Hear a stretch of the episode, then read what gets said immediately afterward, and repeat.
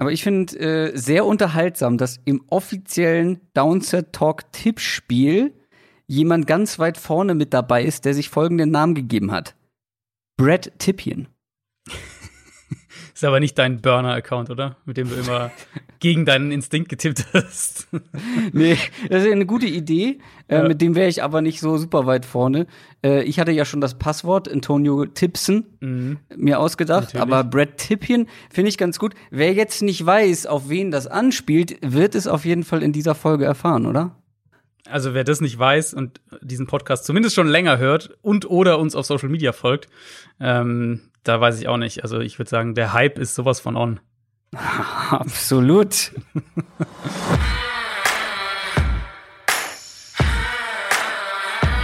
Down, Set, Talk. Der Football-Podcast mit Adrian Franke und Christoph Kröger.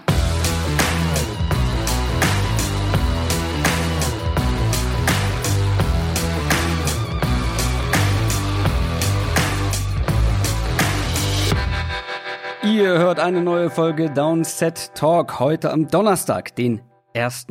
Oktober mit mir, Christoph Kröger, und mit Adrian Franke. Einen wunderschönen guten Tag. Und was ich vergessen habe zu sagen, ist, dass das der offizielle NFL-Podcast von The Zone und Spox ist und dass du, also Ehre wem Ehre gebührt, ne? Du bist ja im Tippspiel ganz weit vorne dabei, mein Lieber. Nicht, dass du das so. Ding am Ende noch gewinnst. Ich habe noch gar nicht nachgeschaut, aber das, Ach, so also, bescheiden das ist er. Das wollte ich verhindern.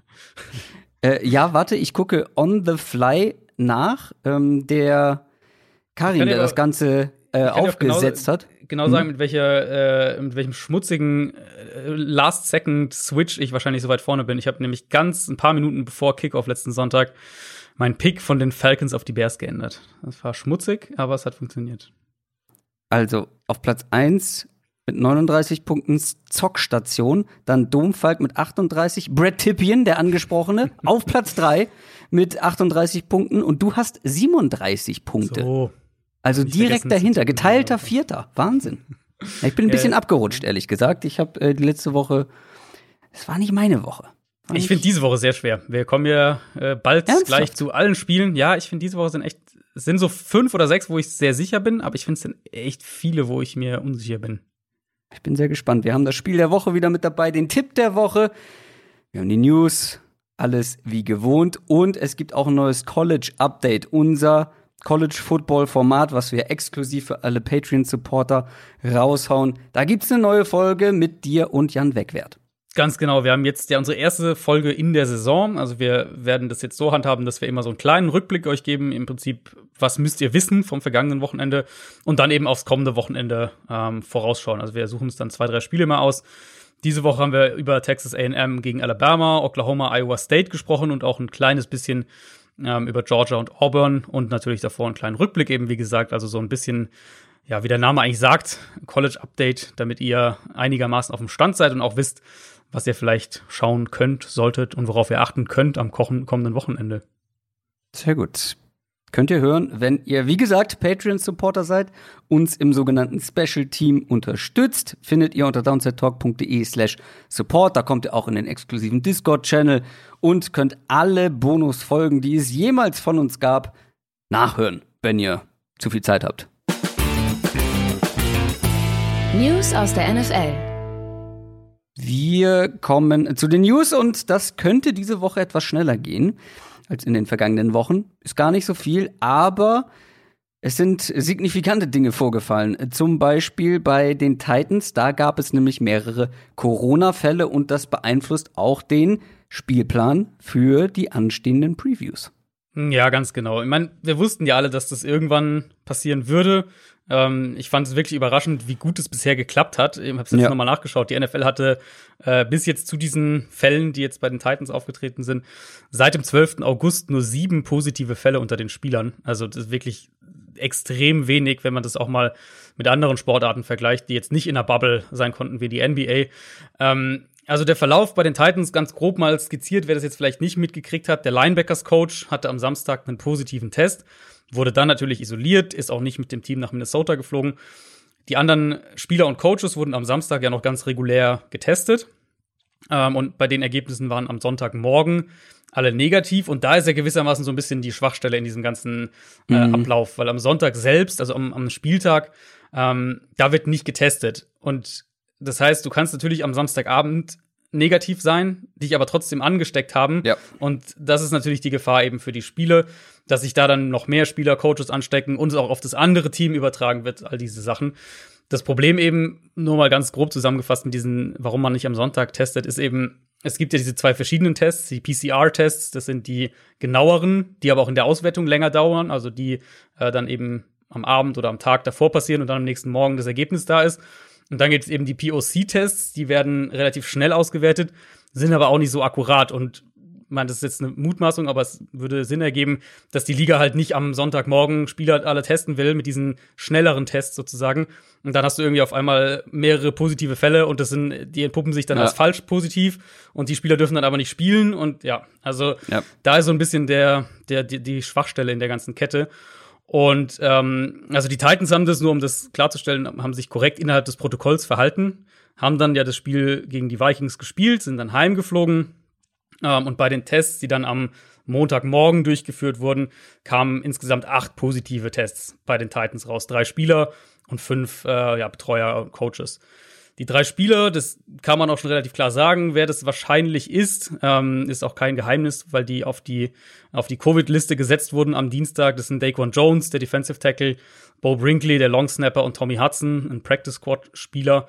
Ähm, die Vikings-Tests am Montagmorgen waren alle negativ und jetzt von den Tests am Dienstag, also die Ergebnisse dann heute, die heute kamen am Mittwoch, da kam noch ein weiterer Titans-Spieler dazu. Wer das ist, wissen wir nicht. Und bei den, bei den, bei den Vikings war weiter alles negativ. Das heißt, die Vikings hatten äh, keiner, offen, offensichtlich bisher zumindest kein, äh, keine feststellbare Ansteckung.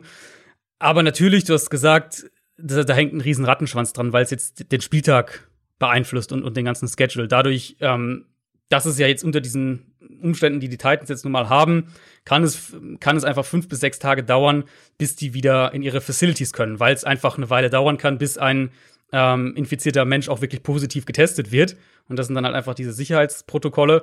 Und ähm, da wird jetzt natürlich getestet jeden Tag und es wird beobachtet, aber die können jetzt bis wahrscheinlich mindestens einschließlich Samstag nicht in ihren Facilities arbeiten. Und da ist dann jetzt die Frage, klar, wann, wann und wie ähm, findet das Spiel statt? Die Liga hat heute mitgeteilt, dass es am Montag oder am Dienstag stattfinden soll. Am Sonntag wird es auf keinen Fall stattfinden. Es wäre ja eigentlich ein äh, ein reguläres Sonntag 19 Uhr unserer Zeitspiel gewesen. Also es wird am Montag oder Dienstag sein. Meine Vermutung geht sogar tendenziell eher Richtung Dienstag, um den Titans da noch einen Tag mehr zu geben. Aber es ist auch denkbar, wenn jetzt die Tests irgendwie ähm, noch deutlich mehr positive Fälle ergeben, ist es auch denkbar, dass wir direkt von einer größeren Verschiebung reden. Also dass da Spiele dann auf Woche 7, 8 geschoben werden und die Bye-Weeks rumgeschoben werden und so weiter. Also wird jetzt die kommenden Tage davon abhängen, wie die Tests ablaufen und letztlich kann man nur abwarten und äh, ja, hoffen, dass möglichst wenige sich angesteckt haben. Auf jeden Fall. Bei Earl Thomas hat man lange nichts gehört. Der Safety, der bei den Ravens entlassen wurde. Die Texans hatten wohl Interesse, aber wollen jetzt doch nicht mehr, oder was?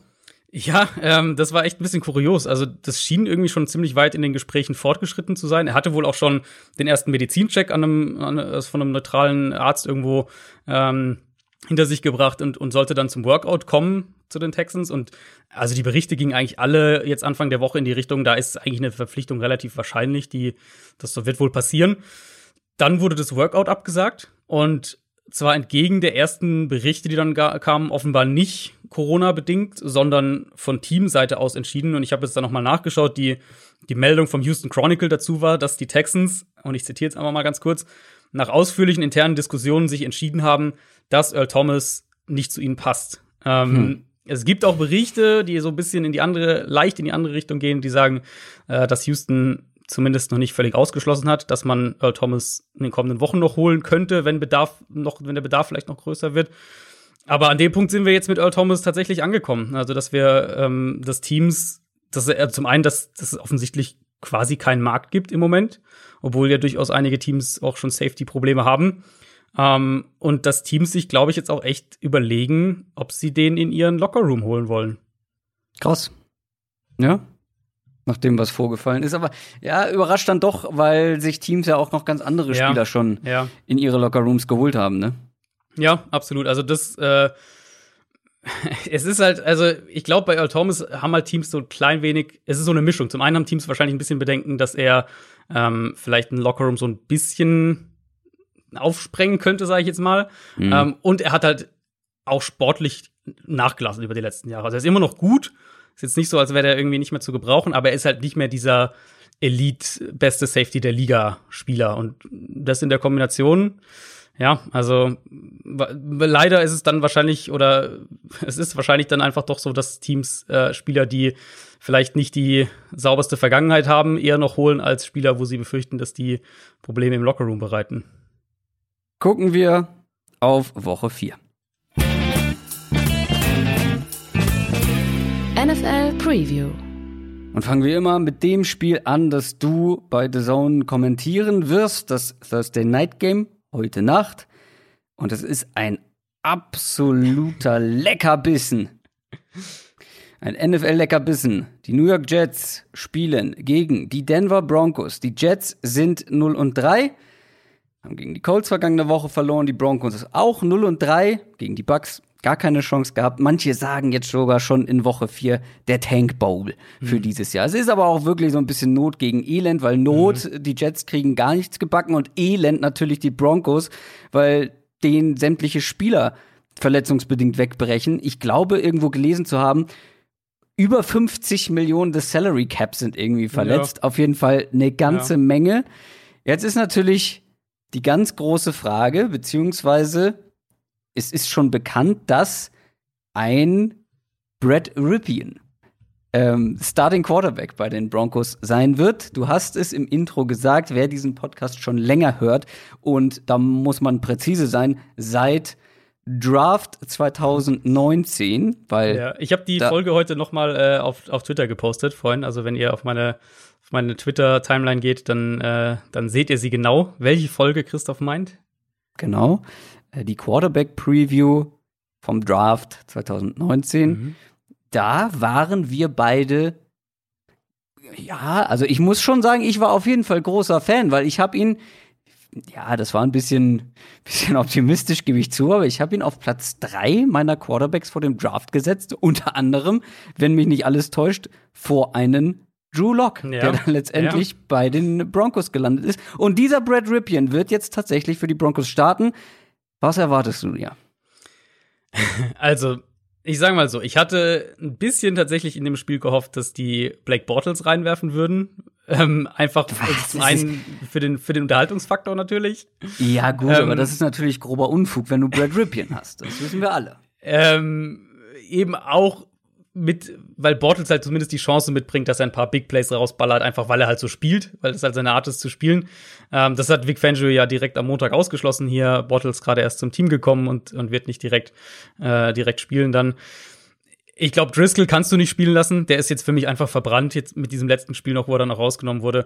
Und ich Ja. finde, mit, mit Ripien hast du zumindest das Experiment, so ein klein wenig Upside zu bekommen, weil wir wissen, wer Jeff Driscoll ist, wir wissen, was Blake Bortles ist und wir wissen noch nicht so sicher aus NFL-Kontext, was, ähm, was Ripien ist. Und ich meine, wenn, wenn man noch mal zu seinen Draft oder, oder wenn ich noch mal zu meinen Draft-Notizen gehe und ich glaube, da waren wir ja von der rund generellen Einschätzung her relativ ähnlich. Du hast nur halt das dann bei ihm ein bisschen positiver noch gewichtet als ich, aber er ist ja ein Quarterback, der gut eben innerhalb, innerhalb der Struktur funktioniert und der gut Ja. funktioniert, ähm, mit seinen, durch seine Reads zu gehen, 1, 2, zack, Ball raus und in der Pocket zu arbeiten. Das sind so seine Stärken. Also das ist keiner, der jetzt Offense kreieren wird oder irgendwas in der Richtung. Aber du hast ja eben auch diese Matchups. Du hast Jerry Judy, du hast KJ Hamler gegen eine Jets Secondary, die auf jeden Fall schlagbar ist und ähm, ein Jets Pass Rush, der jetzt auch nicht unbedingt Bäume ausreißt.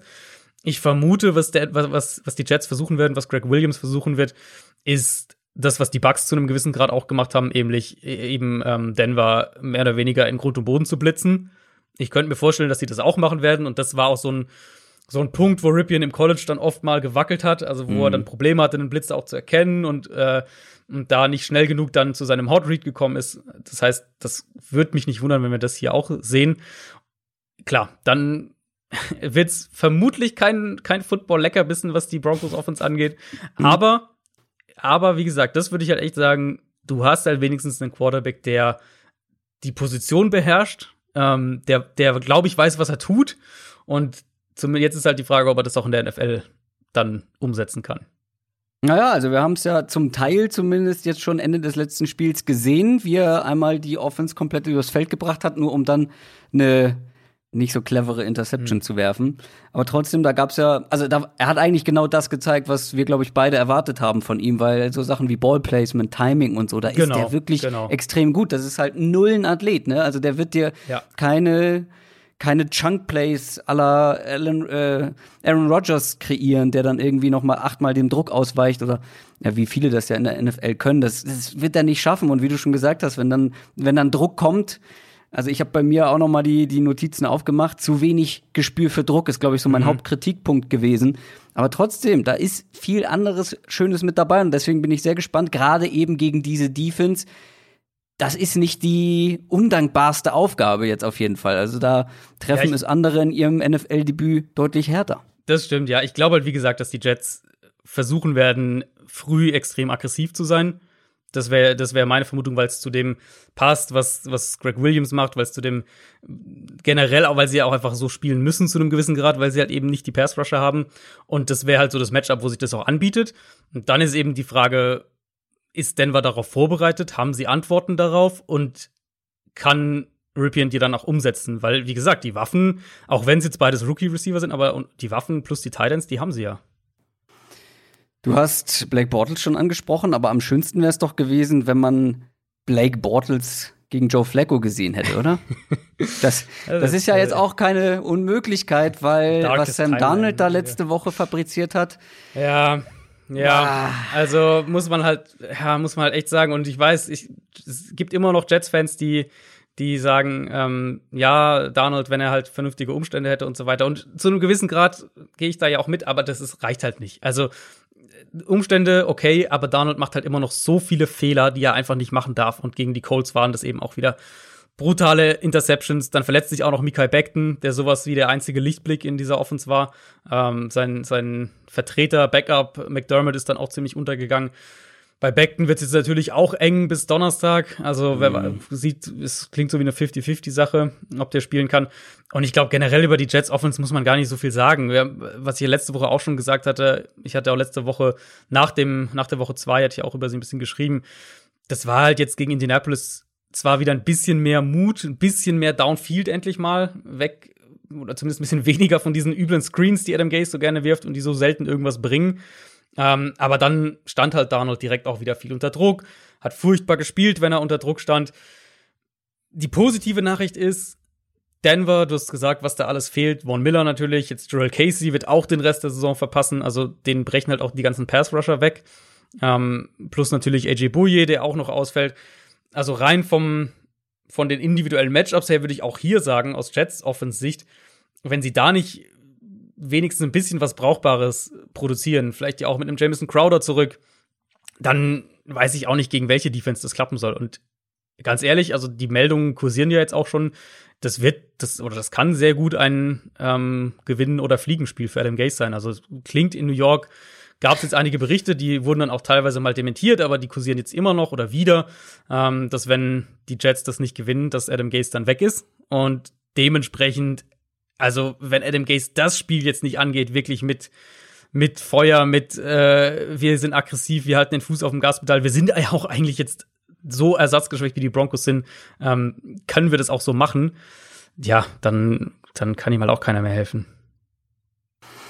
Ich habe die Entlassung schon nach dem letzten Spiel gefordert, weil, also, mhm. was, woher soll das jetzt kommen? Ja, und dann schlägst du vielleicht eine komplett verletzungsgebeulte Mannschaft aus Denver wie viel ist das wert für die ja, Zukunft? Klar. Und bei, bei den Broncos, ich, also ich bin sehr gespannt, wie Ripien äh, sich schlägt, aber gerade für seinen Spielstil, für dieses schnelle Timing-Spiel, hat er mit Jerry Judy natürlich eigentlich genau den richtigen Receiver mhm. und KJ Hamler, ähm, der auch aus dem Slot heraus wirklich sich schnell freilaufen kann, schnell Separation kreieren kann. Ja, ja. Und da sehe ich halt einfach in der Defense, gerade auf den Cornerback-Positionen bei den Jets, halt gar keine Gegenwehr. Da muss es über den Blitz kommen, da muss es über den Druck kommen. Aber gut, ich glaube, wir haben über dieses Spiel schon äh, genug geredet. Äh, ich habe bei mir auch stehen, es könnte tatsächlich ein offenes Spiel werden. Aber ja, wenn die Jets das gewinnen, ist es eigentlich gefühlt eine Niederlage, weil dann Adam Gase noch länger bleiben darf. Die Jets müssen es gewinnen. Also das finde ich ist völlig. Also die Broncos sind ja bei ihrem. Tipps bei ihrem auf dritten, die Jets. Ja, ich glaube, dass die oh, Jets. Oh, vielleicht überlege ich mir dann mein All-or-Nothing-Tipp nochmal neu. Also ich finde halt, Denver, jetzt ist es bei seinem dritten Quarterback, den sind quasi alle wichtigen Spieler mehr oder weniger weggebrochen. Ähm, also alle Leistungsträger in dem Sinne, wenn wir jetzt mal die Rookies so ein bisschen ausklammern. Ich, also, wenn die Jets das halt nicht gewinnen, dann, dann kannst du den Laden eigentlich auch dicht machen für die Saison. Spiel der Woche. Und das ist das Sunday Night Game. Die 2 und 1 49ers, die 2 und 1 stehen trotz vieler Verletzungen, gegen die Eagles, die nur unentschieden gegen die Bengals gespielt haben. 0, 2 und 1 ist da jetzt der Rekord und das wird eine Überraschung sein für den einen oder anderen, dass wir das als Spiel der Woche ausgewählt haben. Warum haben wir das getan? Also es gibt ja zwei Gründe im Prinzip, wenn wir den, genau. den kleinen Blick hinter den Vorhang äh, äh, erlauben. Also der eine Grund ist natürlich, dass du dass es für die Eagles ein ganz kritisches Spiel ist. Das muss man, denke ich, ganz klar sagen. Der andere Grund ist, dass wir ehrlicherweise an dem Spot eigentlich über ähm, Pittsburgh gegen Tennessee gesprochen hätten, aber eben durch die, durch das, was da jetzt passiert ist und wir einfach nicht wissen, wann die spielen und wer da spielen wird und wer nicht, ähm, haben wir gedacht, das macht dann irgendwie, ist irgendwie nicht so sinnvoll und deswegen Niners gegen Eagles, was glaube ich ein Spiel ist, gerade für Philadelphia, wo es um unfassbar viel geht. Man hätte auch noch ein anderes Spiel nehmen können. Dazu kommen wir ähm, ganz am Ende, was wahrscheinlich für die meisten das Topspiel der Woche ist sozusagen. Aber über die beiden Teams haben wir schon sehr viel gesprochen, auch in den mhm. letzten Wochen in diesem Segment. Also 49ers gegen Eagles, 49ers. Da finde ich einfach beeindruckend, wie gut dieses System funktioniert. Das ist einfach immer wieder beeindruckend.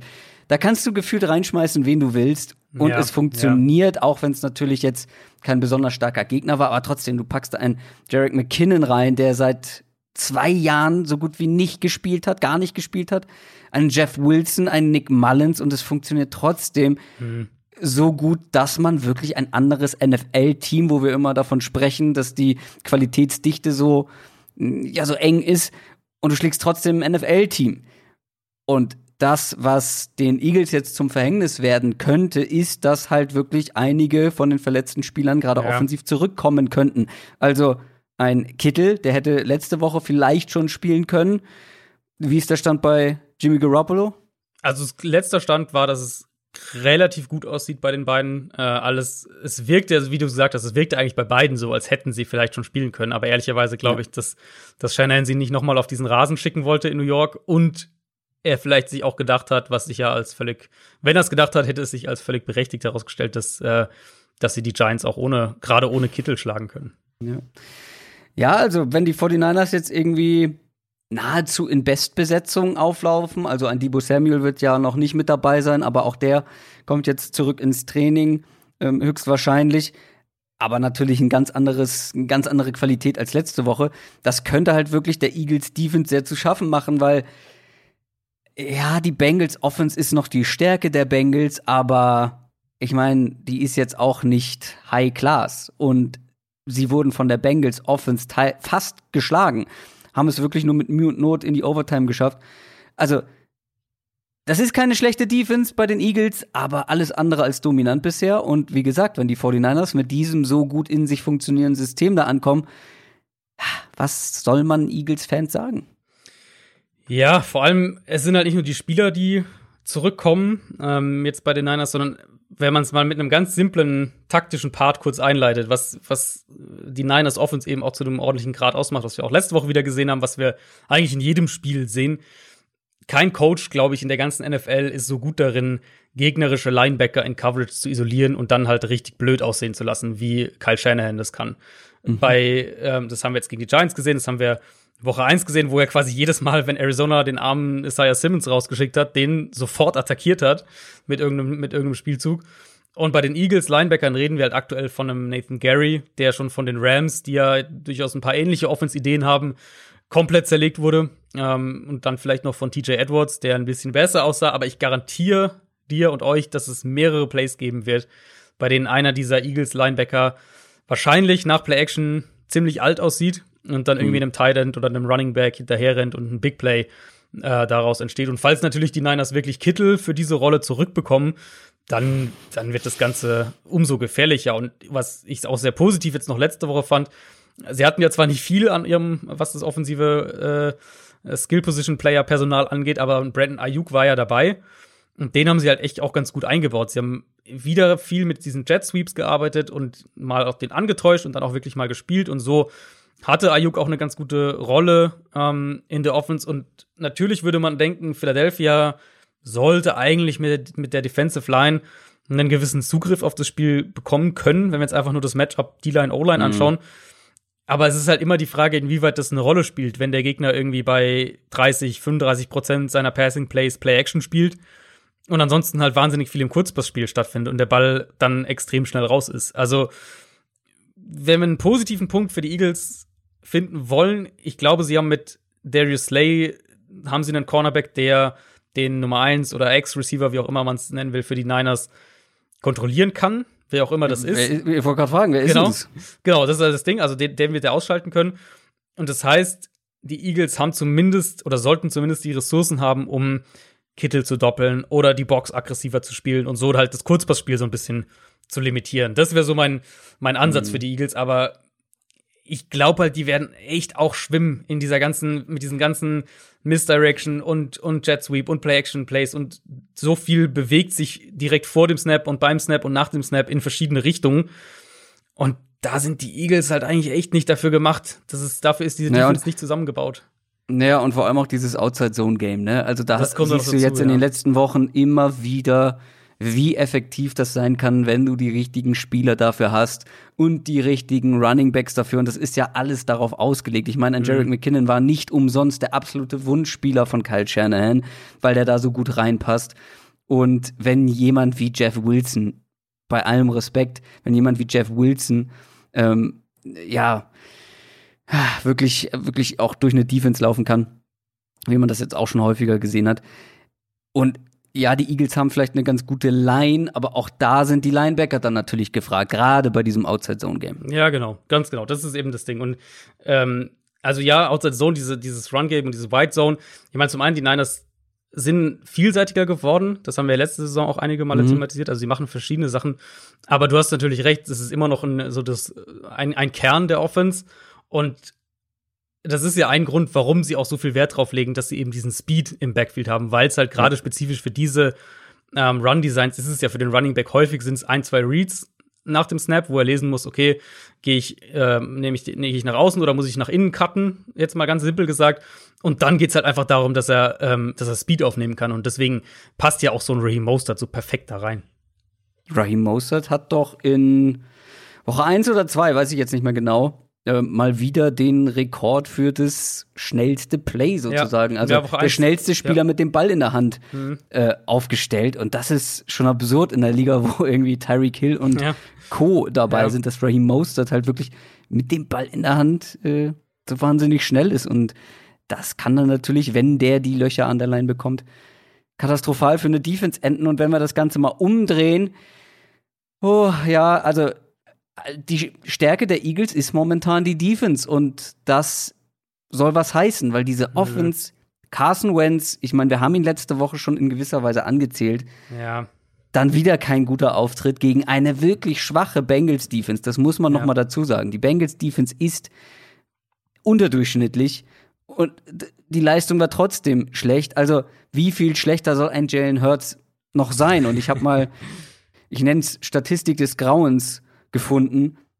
Carson Wentz hat doppelt so viele Turnover-worthy Plays, mhm. also Plays, die ein, ja, die, wo die Wahrscheinlichkeit sehr groß war, dass das in einem Turnover endet. Doppelt so viele Turnover-worthy Plays als der zweitschlechteste in diesem Bereich. Ja, ja, das habe ich auch gesehen. Das Zwölf Stück und ja. ich glaube, der nächste hat dann oder geteilten Platz dann dahinter mit, mit sechs oder ich glaube sogar nur fünf. Ich weiß es jetzt nicht mehr ganz genau. Auf jeden Fall deutlich, deutlich mehr als alle anderen Quarterbacks. Und das bezeichnet einfach, wie schwach Carson Wentz auf einmal ist aus dem Nichts. Also das hätten wir ja alle so nicht erwartet. Und wenn er jetzt auf die 49ers Defense trifft, klar auch hier vielleicht ohne ein, zwei Stammkräfte, allen voran natürlich Nick Bosa, aber trotzdem, die bleibt weiterhin unangenehm und vor allem unangenehmer als eine Bengals-Defense. Und die Frage ist halt echt, inwieweit es überhaupt eine Rolle spielt, gegen was die gerade spielen. Also, ich weiß nicht, ob Carson Wentz im Moment besser aussehen würde, wenn, äh, wenn die, jetzt weiß ich nicht, gegen was auch immer man gerade als schlechteste Defense der Liga nehmen würde, die Jets oder Giants oder wen auch immer. Also, man muss halt bei Wentz echt genau an das anknüpfen, was wir letzte Woche gesagt haben, mehr oder weniger. Das war wieder ein richtig schlechtes Spiel gegen die Bengals. Und was mir halt immer wieder auffällt, ich habe jetzt echt, ich habe irgendwie wirklich gar nicht so geplant, aber ich habe sehr, sehr viel Eagles Football und Tape auch geschaut. Ähm, er hat jetzt auch nach jedem Spiel so einen kleinen Carson Wentz äh, Thread auf Twitter gepostet. Rand, nennen wir es Rand. Rand, ja, kann man sagen. Und was mir echt auffällt, ist, die Eagles helfen ihm ja schon echt viel mit eben diesen ganzen offenen, kurzen Pässen, mit Screens, mit, mit Run-Pass-Options, mit Play-Action. Aber er verfehlt halt einfach diese offenen Receiver. Das ist halt wirklich brutal. Und ähm, meine Eagles-Fans dürften jetzt vielleicht aus dem, aus dem Bengals-Spiel allen voran diesen, äh, diesen tiefen Pass auf Miles Sanders noch im Kopf haben, wo der halt an der, Seite, an der Seitenlinie wirklich drei Yards oder so Separation hat und der Ball halt landet mehrere Yards vor ihm im Endeffekt auf dem Boden. Also ein Ball, den muss Carson Wentz einfach anbringen und dann ist es ein mega Big Play. Davor auch schon einen möglichen Touchdown liegen gelassen, weil er halt, auch das geht dann wieder direkt in die Analyse rein, weil er teilweise mit seinen Reads zu langsam ist oder seinen Augen nicht traut und das zieht sich halt inzwischen durch sein komplettes Spiel. Dann mhm. sehen die Mechanics auch echt schlecht aus, die, was halt auch dann dazu führt, ist die, ähm, dass, dass der Bälle, die er im Schlaf anbringen müsste, einfach äh, auf einmal Risikopässe werden und er halt offene Receiver verfehlt. Aber woher kommt es? Ja, das ist, das ist, glaube ich, die große Preisfrage, die sich ehrlicherweise auch die Eagles-Coaches gerade stellen. Also, er ist irgendwie in diesen Slump reingerutscht. Ähm, und jetzt ist halt die große Frage, die du dir stellen musst, wie lange versuchst du jetzt sein Selbstvertrauen wieder aufzubauen. Weil darum, glaube ich, geht's aktuell. Klar, du musst, du musst ihn fixen, sozusagen, also du musst die Mechanics wieder hinkriegen einigermaßen, aber ich glaube halt viel davon ist wirklich in seinem Kopf. Zumindest wäre das meine einzige logische Erklärung, weil pff, warum das er auf einmal den Ball nicht mehr werfen kann und, ja. und keinen 5 Yard Pass anbringt, das kann man ja physisch eigentlich jetzt ehrlich gesagt nicht, ähm, nicht erklären. Wenn du es dir anschaust, auch, also schaut mal, schaut allein an, wie der steht, wenn er den Ball wirft. Das ist, der, die Beine sind gefühlt fünf Meter auseinander und da passt die Positionierung überhaupt nicht. Ähm, wir wissen ja, dass er es besser kann. Aber wenn er halt nicht, das ist eben jetzt der Punkt, wo es halt super kritisch ist, weswegen ich das auch eigentlich ein sehr gutes äh, Spiel der Woche finde, auch wenn es ein bisschen eher die Eagles-Perspektive ist. Aber wenn der halt nicht sehr schnell einen Schalter umlegt, dann ist die Saison einfach gelaufen. Die spielen nach diesem 49ers-Spiel, spielen die gegen die Steelers und die Ravens. Ähm, mhm. Ähm, und wer weiß, wie finster das, wie finster das bis dahin dann noch werden kann. Also, wenn, wenn die halt, wenn die so weitermachen, dann verlieren die jetzt die alle drei Spiele. Und dann stehst du nach, nach sechs Spielen ohne Sieg da. Das heißt, an irgendeinem Punkt musst du eben abwägen, glauben wir, dass er auf dem Feld wieder dieses Selbstvertrauen und Selbstverständnis und, und wieder der Alte wird, in Anführungszeichen? Oder halt, oder ist die, ist die Befürchtung irgendwie zu groß, wenn du ihn jetzt mal für ein, zwei Spiele rausnimmst, dass er dann irgendwie verbrannt ist. Also, das ist halt naja. auch psychologisch so eine, so eine, glaube ich, eine sehr feine Line, die sie da jetzt gerade laufen müssen. Wenn es denn sein muss, muss man vielleicht mhm. auch mal zu Jalen Hurts äh, tendieren. Ja, nee, also aber, Peterson aber, war sehr, sehr deutlich am Montag. Das muss man vielleicht noch sagen. Peterson wurde das gefragt. Klar, die Fragen kommen jetzt in Philadelphia.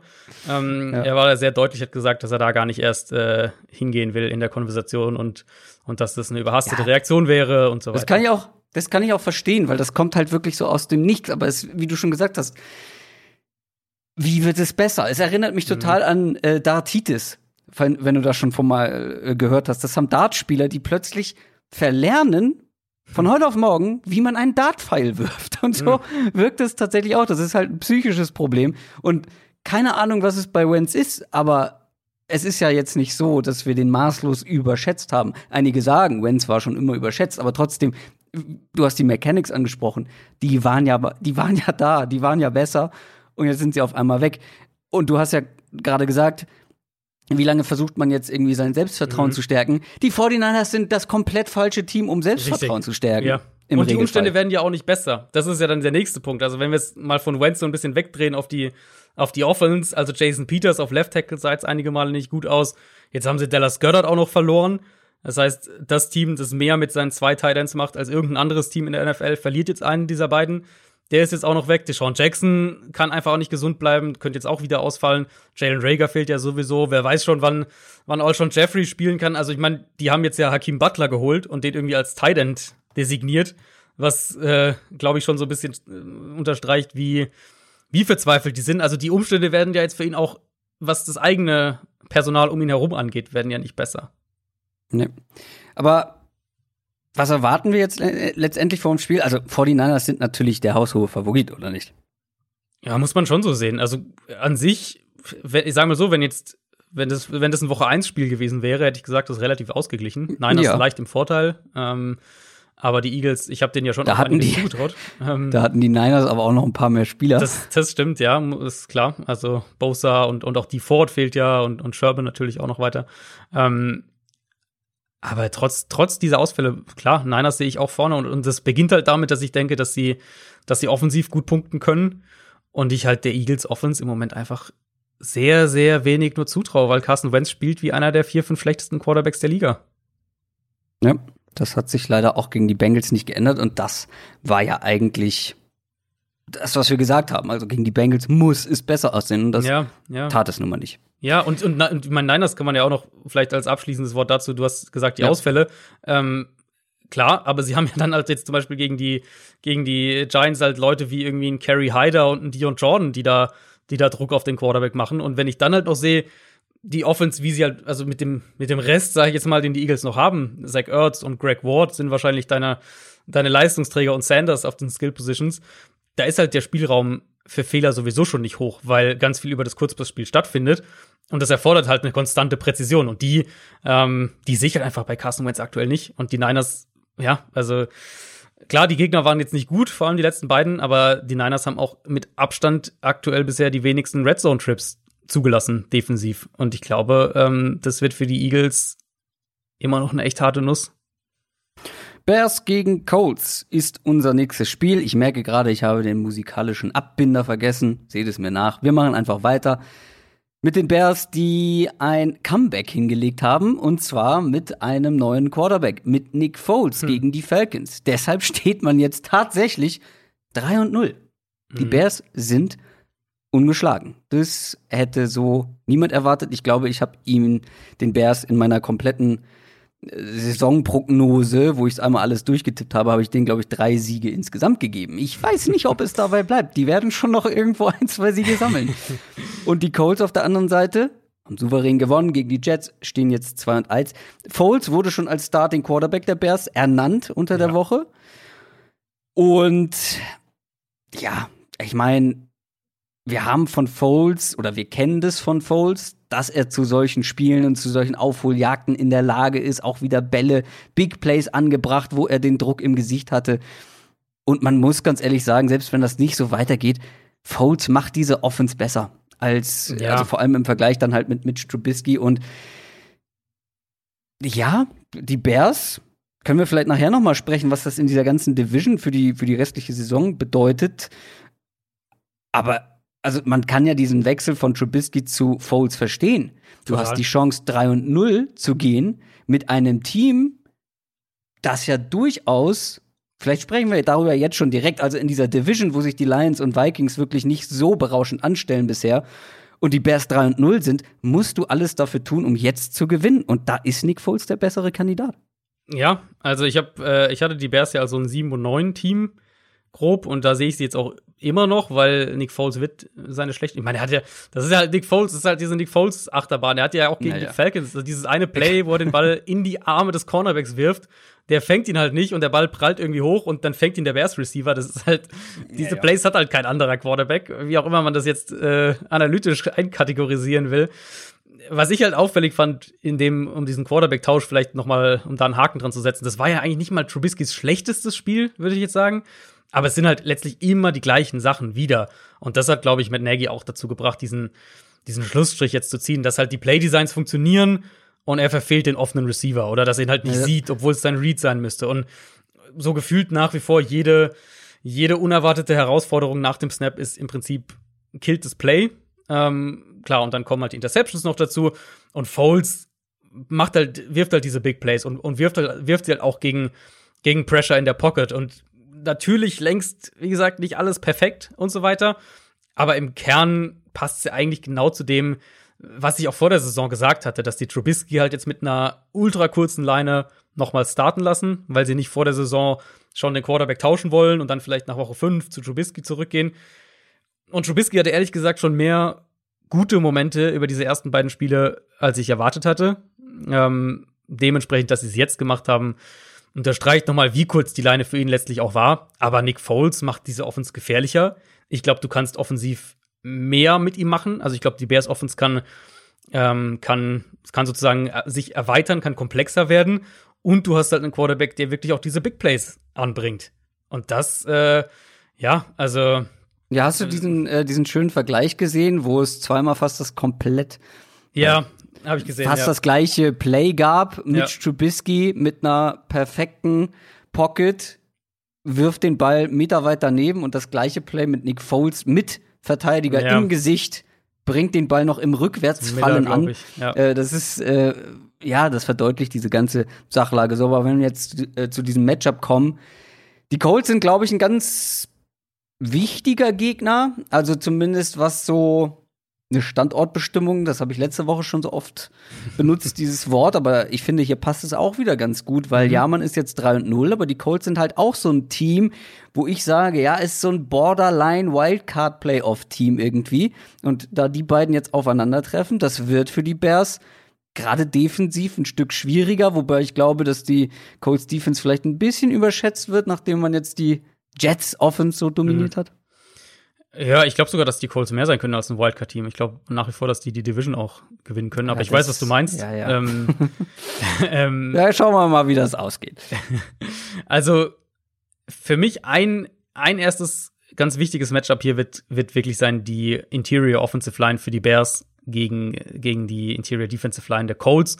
Die, die Bears Offensive Line war zwar eigentlich ganz ordentlich über die ersten drei Spiele, aber wenn, dann haben sie eigentlich meistens in der, in der Mitte gewackelt. Das war jetzt auch gegen Atlanta und so zu sehen, Grady Jarrett da natürlich vor allem. Und jetzt kommen halt DeForest Buckner und die Nico Autry, der auch eine ganz gute Saison spielt. Außen natürlich Justin Houston mit dazu. Und ich meine, klar, jetzt habe ich viel darüber geredet, dass Foles gegen Pressure in der Pocket steht und den Ball rausfeuert und so weiter. Aber ich finde halt eigentlich die größte Überraschung aus Coles Defense-Sicht bisher ist eben, dass sicher auch Gegner bedingt und auch in Kombination mit dem Pass Rush, aber dass die Cornerbacks eigentlich gar nicht so schlecht spielen. Ich dachte ehrlich gesagt, dass das eine, eine klare Schwachstelle sein würde bei Indianapolis. Bisher war es jetzt eigentlich okay. Ähm, wie gesagt, Vikings und Jets, insofern muss man es mit Vorsicht betrachten. Können die Colts mit, mit Allen Robinson und Anthony Miller und dann in der Red Zone mit den Titans in Coverage mithalten? Das ist dann so die Aufbaufrage quasi. Und die, die Bears halt gegen eine Defense, die und mit Nick Foles halt auch gegen eine Defense, die relativ sicher spielt in ihrer ganzen Herangehensweise. Die Colts blitzen fast überhaupt nicht, spielen ihre Zone-Coverages und dann, da, da ist es halt schwer, diese Big Plays anzubringen. Und deswegen denke ich so ein bisschen, könnte es in die Richtung gehen, wenn, wenn die Colts mit dem Foreman Rush Druck kreieren können, ähm, wird Nick Foles trotzdem versuchen, diese Big Plays anzubringen. Das ist ja halt dann die andere Seite der Nick Foles Experience. Ähm, und dann könnte ich mir aber eben vorstellen, dass die Colts mit dieser Defense, so wie sie gerade in Coverage spielen, da mit ein, zwei, drei Turnovern rausgehen. Und auf der anderen Seite die Colts Offense, laut Football Outsiders, die effektivste, nee, effizienteste, Unterschied, die effizienteste Offense der Liga jetzt in den ersten drei Wochen gewesen. Aber wie viel ist das wert? Du hast gegen die Ja. Jets, die Vikings und die Jaguars gespielt und das sind tatsächlich momentan mit die schlechtesten, wenn nicht die schlechtesten Defenses der Liga und die Bears ist dann, ist da schon ein Unterschied auf jeden Fall. Ja, muss man nach Woche drei auf jeden Fall noch aufpassen mit diesen, mit diesen Ja. Einordnungen, weil auch generell, was so Tendenzen angeht, weil halt sehr viel einfach ähm, Gameplan abhängig sein kann. Also die Colts Offensive Line letzte Woche wirklich sogar ein bisschen geschwächelt, kann man glaube ich sagen. Und das darf jetzt gegen Chicago natürlich nicht passieren. Da kommen jetzt Khalil Mack, Akeem Hicks, die hatten zusammengenommen allein zwölf Quarterback Pressures und davon drei Sacks gegen die Falcons. Ähm, aber ja, ich finde, also Rivers spielt, finde ich, weiter okay. Die Offense attackiert sehr, sehr stark in der Intermediate Range, diese 10 bis 20 Yard Range, wo in der NFL ja halt äh, sehr viel Money gemacht wird offensiv. Dann haben sie ein gutes Play-Action-Passspiel. Und ich denke, im Run-Game sehen wir Stärke gegen Stärke. Also ich glaube nicht, dass Indianapolis das Spiel am Boden dominieren kann. Dafür ist die Bears Front zu stark.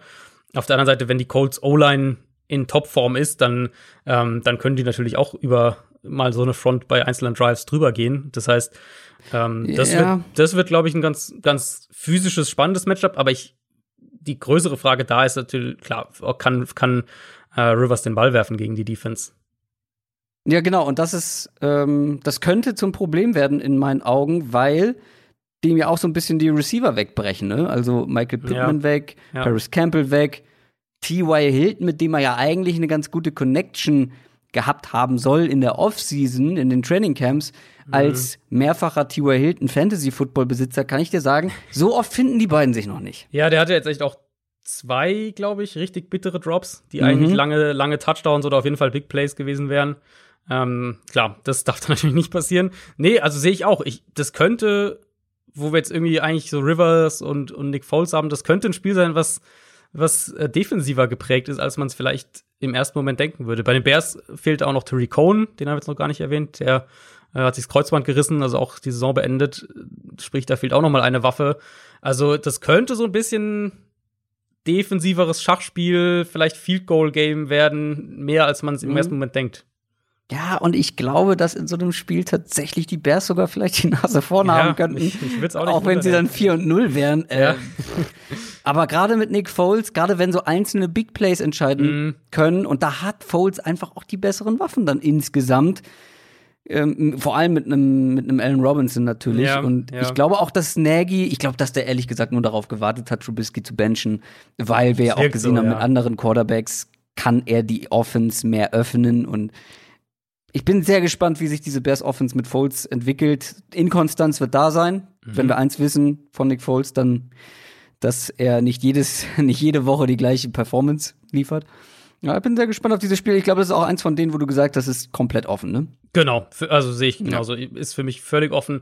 Ich könnte mir eben vorstellen, das, was ich gerade so ein bisschen beschrieben habe, dass die Colts Defense ein ganz, ähm, also dass es aus Sicht der Colts Defense ein ganz gutes Matchup ist gegen Foles eben, wenn sie ihn unter Druck setzen können ohne Blitzing und dann halt in der Secondary so ein bisschen drauf spekulieren, diese 1, 2, 3 Turnover sich zu holen. Das könnte funktionieren.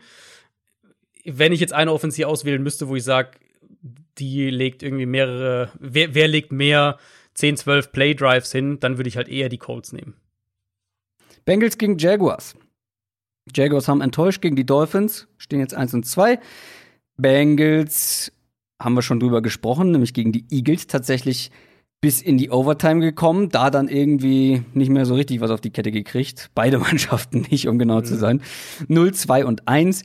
Die Bengals Offense Hm. ist trotz dieser unfassbaren O-Line-Probleme gut genug, um Spiele zu gewinnen in der NFL in meinen Augen. Und jetzt kommt der vermeintlich leichteste Gegner aus der offensiven Sicht. Die vermeintlich leichteste Offense, äh, Defense, die sie bisher gehabt haben.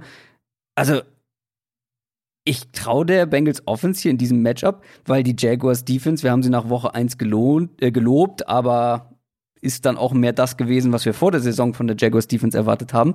Diese Bengals Offense wird hier einige Punkte auflegen.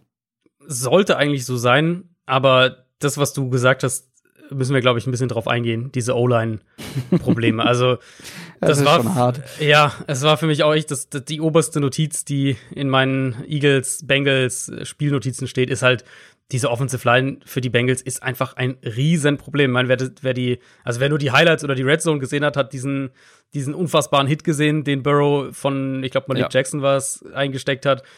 Aber das sind ja insgesamt viel zu viele Hits, viel zu viel Pressure gegen sich. Und das, obwohl die Bengals ja eigentlich schon alles machen, damit die O-Line versteckt wird mit, mit viel Spread Empty, haben sie jetzt auch gegen die Eagles wieder ähm, gemacht, was gegen die, gegen die Browns die Woche davor eigentlich ganz gut funktioniert hat. Da konnten sie in Spread gehen und dann hat die D-Line nicht so einen richtigen Zugriff gekriegt. Das war jetzt gegen die Eagles auch nicht der Fall. Da kamen sie relativ schnell auch mehrfach durch und sie haben auch versucht, die Pocket zu bewegen. Auch da gab es echt sehr, sehr oft sehr schnell Pressure. Insgesamt stand er bei fast der Hälfte seiner Dropbacks unter Druck und ähm, wurde achtmal gesackt und von diesen acht Sacks kamen sechs ohne Blitz, also im Four-Man-Rush. Das ist einfach absolut alarmierend. Und Darf ich da kurz äh, zwei Ja. Zahlen einwerfen? ja, Die stehen jetzt schon bei 63 Quarterback Pressures.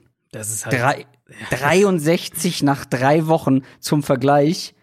Packers 18. Hm. Und äh, ich werde auch gleich noch eine Zahl nachreichen, weil 63, das kommt mir so vor, sowas haben ja manche Teams keine Ahnung, nach fast der ganzen Saison erst. Also das ist so absurd viel. Stehen auch natürlich, was die Sex angeht, auf Platz 1 mit 14, glaube ich, waren das. Also das ist, das, das, das kann nicht lange gut gehen, wobei man auch sagen muss, Burrow gegen Druck sieht schon fast wie im College aus teilweise, das, ne? Ja, das wäre mein nächster Punkt gewesen. Das ist wirklich eindrucksvoll, was er da macht, ähm, wie er durch die Pocket arbeitet, die Augen bleiben downfield. Aber im Moment laufen sie, finde ich, halt wirklich so ein bisschen Gefahr, ihn da zu verheizen. Weil wenn der ja, am Ende der ja. Saison irgendwie 150 Pressures und 60 Sacks kassiert hat und, und permanent hinter dieser Line da um sein Leben rennt, dann, ähm, dann wird das irgendwann echt ein Problem sein. Und im Moment sind sie halt auf diesem Kurs.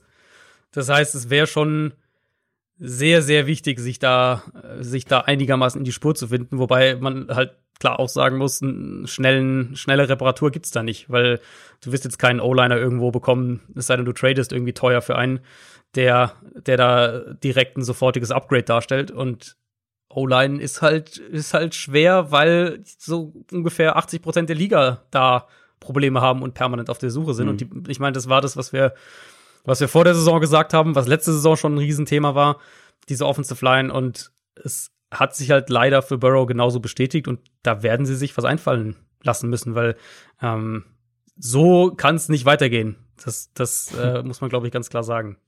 Auf der anderen Seite, die Jaguars Offense noch mal schnell abgehakt.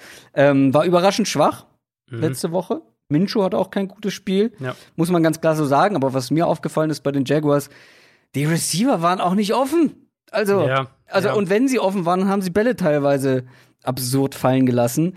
DJ Chark hat da extrem gefe mhm. gefehlt. Und ich glaube, wie gesagt, gegen diese Bengals Offense musst du selber offensiv genug Firepower irgendwie aufs Feld bringen, damit du da mithalten kannst. Auch wenn das jetzt gerade bei der O-Line von den Bengals ja irgendwie seltsam, kurios klingt. Aber ich glaube, die Jaguars Offense muss wieder in die Spur finden, sonst wird das nichts.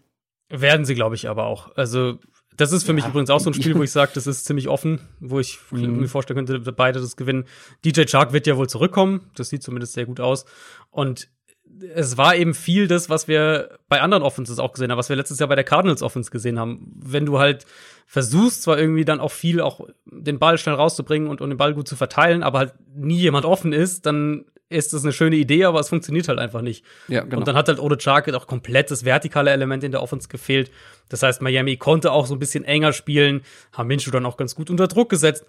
Und da hatte ich schon eine ganz andere Vorstellung jetzt wieder gegen eine Bengals Defense, die ähm, das zwar in Coverage gegen die Eagles ganz ordentlich gemacht hat, aber auch da muss man ehrlicherweise sagen, Gardner Minshew wirft im Moment einen deutlich besseren Ball als Carson Wentz in jeder Hinsicht. Und er ist auch wesentlich schneller in seinen Reads und, und spielt insgesamt besser. Das heißt, sofern DJ Chark zurück ist und die Jaguars Offense auch aus den Playdesign, aus Playdesign-Sicht, aber auch das, was sie halt umsetzen können, wieder mehr an die ersten beiden Wochen erinnert, dann glaube ich, werden die Bengals da defensiv wieder ziemlich schwimmen, weil da kommt im Pass Rush halt so gar nichts. Mit Gino Atkins fehlt mhm. ja irgendwie weiterhin und keiner weiß so wirklich, wann der wiederkommt. Den brauchen sie dringend und mit DJ Chark zusammen ähm, also Minshew, Chark und LaVisca Chenault und was sie im Backfield haben, da, also, da sehe ich jetzt auch ehrlich gesagt nicht, dass die Bengals da die Antworten hätten in der Defense. James Robinson ist ein verdammt guter Running Back. Ja, muss man sagen. Ja, also auch wirklich mit Contact Balance und Vision und allem, was dazu und kann den Ball auch fangen, hat er jetzt ja. gegen, die, gegen die Dolphins auch einige Male gemacht. Ja, Three Down Back für die Jaguars. Richtig guter, Rohdiamant, den sie da gefunden haben. Und damit kommen wir zu den Cowboys und den Browns. Die Cowboys machen Spaß momentan, also vor allem als neutraler Zuschauer. Nicht unbedingt Cowboys-Fans, wollte ich gerade sagen, aber.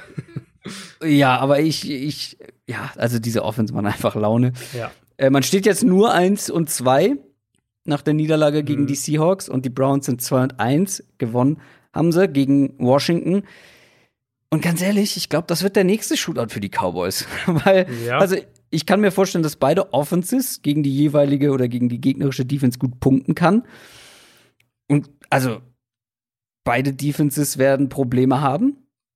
Die Cowboys mhm. Defense ist wirklich pff, schwach, sehr, sehr schwach. Und die Browns Defense habe ich ja ähm, letzte Woche schon angesprochen, gefällt mir auch nicht so sonderlich. Aber wenn man jetzt mal guckt, Ich glaube, die Cowboys Offense insgesamt könnte besser sein als die Browns Offense, aber die Browns ja. Defense sollte besser sein als die Cowboys Defense und ich glaube, mhm. das wird ein unterhaltsames Spiel.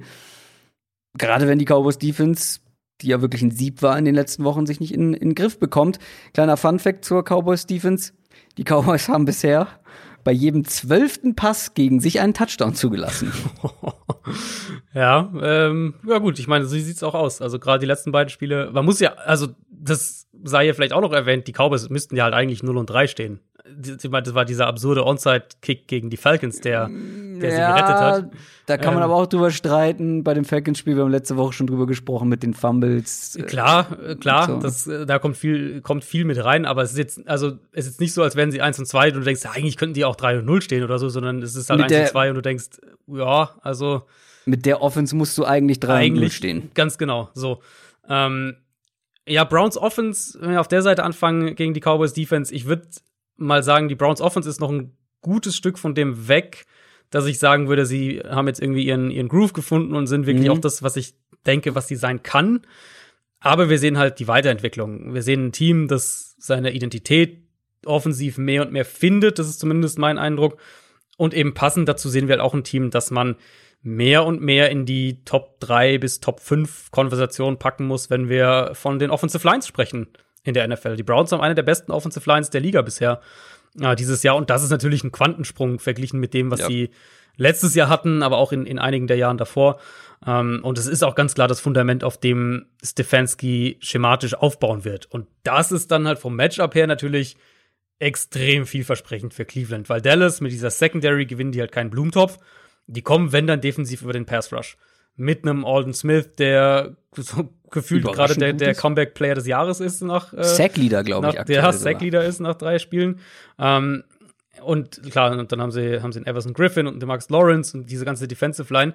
Aber die müsste noch viel stärker sein eigentlich, wenn das man das so auf dem Papier sieht. Aber vor allem halt, wenn die Browns und so wie die Offensive Line bisher spielt, wenn die diesen Pass Rush neutralisieren kann oder einigermaßen halt in den Griff bekommt, ähm, und ich traue ihr das zu, dieser O-Line, dann, boah, also dann sehe ich halt auch wirklich nicht, dass die Cowboys, äh, Cowboys Defense die, die Browns Offense sonderlich häufig stoppt.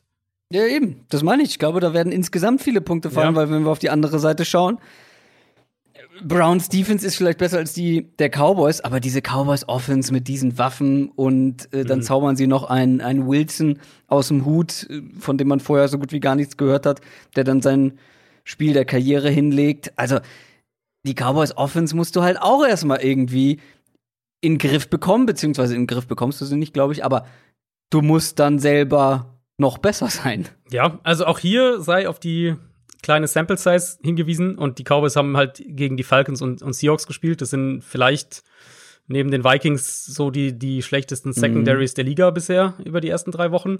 Ja. Ähm, Browns, also die Cornerbacks waren gegen Washington und auch davor gegen Cincinnati auf jeden Fall verbessert. Das ist schon mal ein gutes Zeichen, bevor, bevor es gegen Dallas spielt, äh, geht. Was mir bei, bei Clevelands Defense aber Woche für Woche auffällt, ist, du hast Miles Garrett, der eine sehr, sehr starke Saison bisher spielt.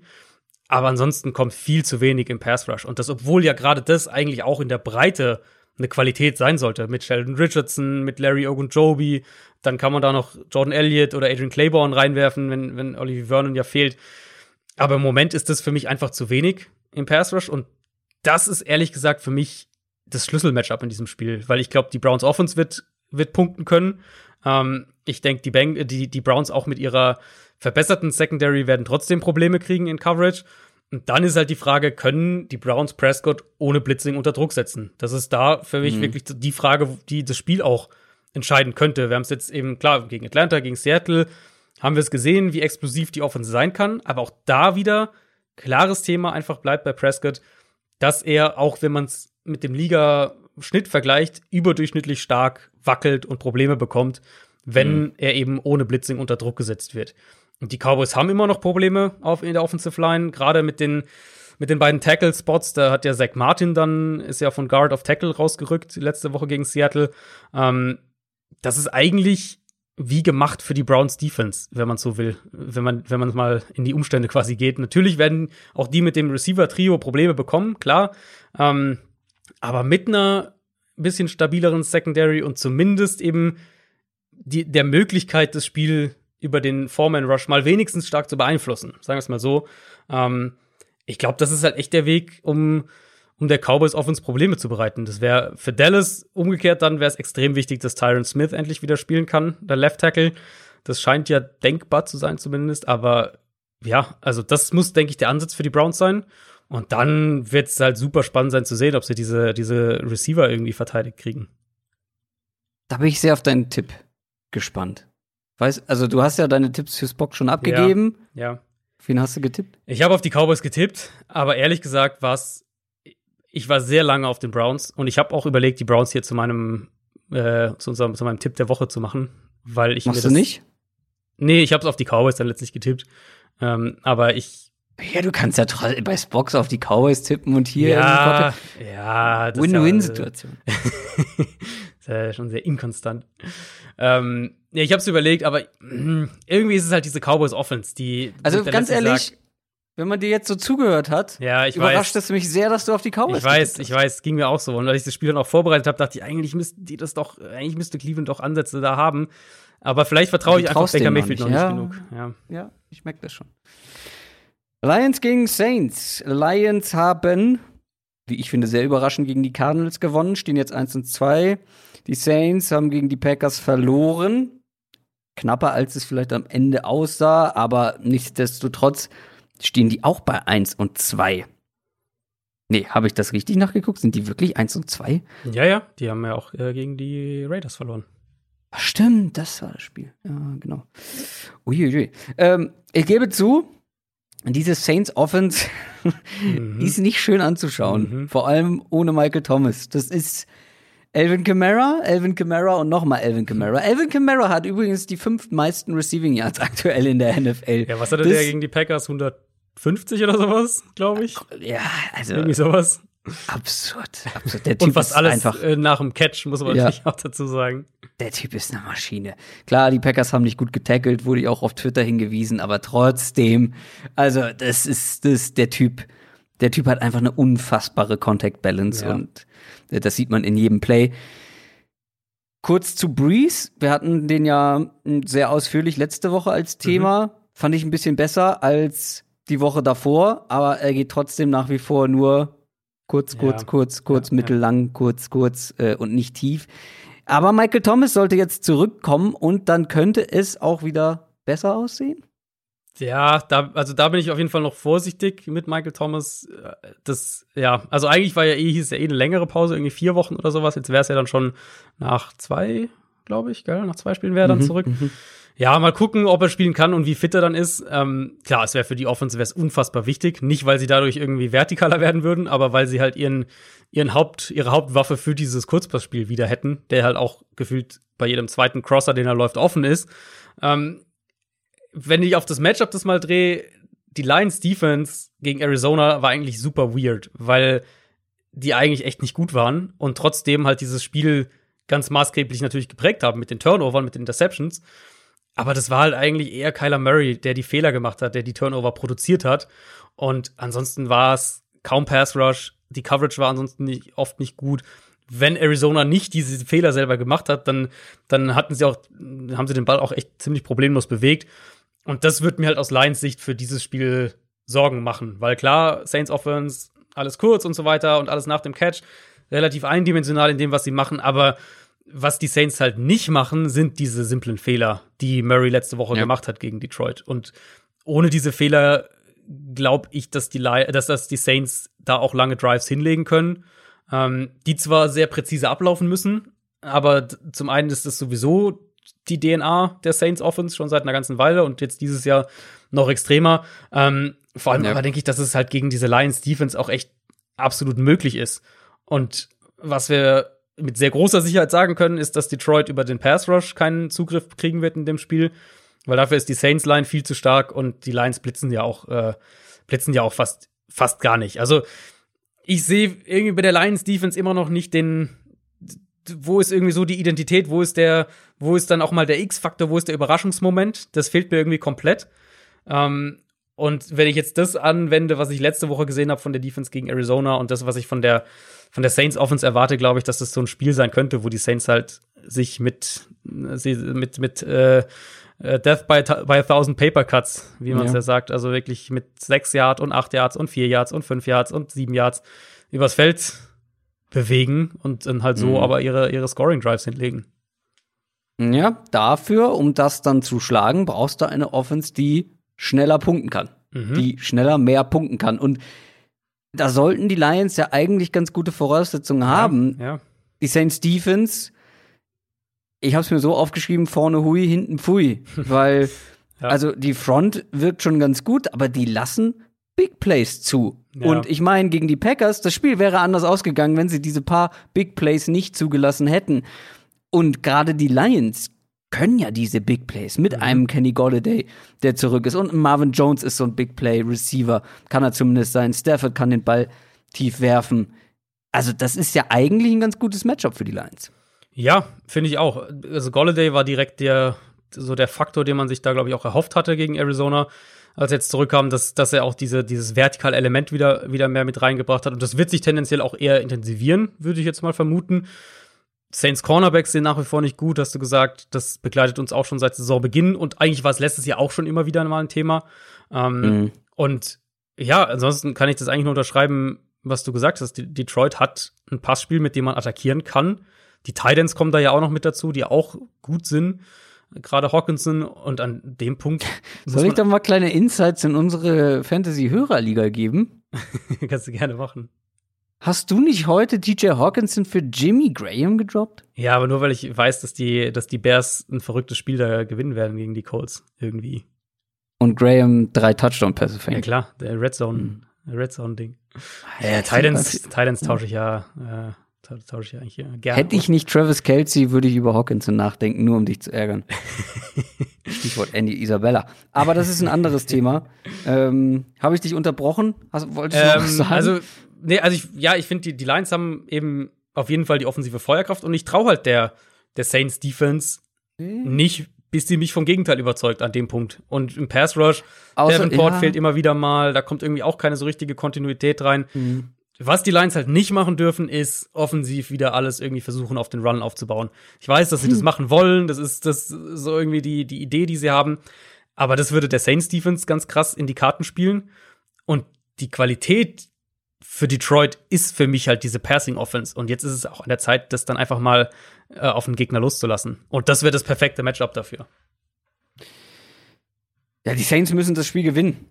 Und zwar relativ souverän gewinnen, um den eigenen Ambitionen gerecht zu werden. Ja, 1 und 3. Und meinen Ambitionen. Äh, 1 und 3 wäre dann schon das wäre hart. Ja, das wäre hart. Dolphins gegen Seahawks.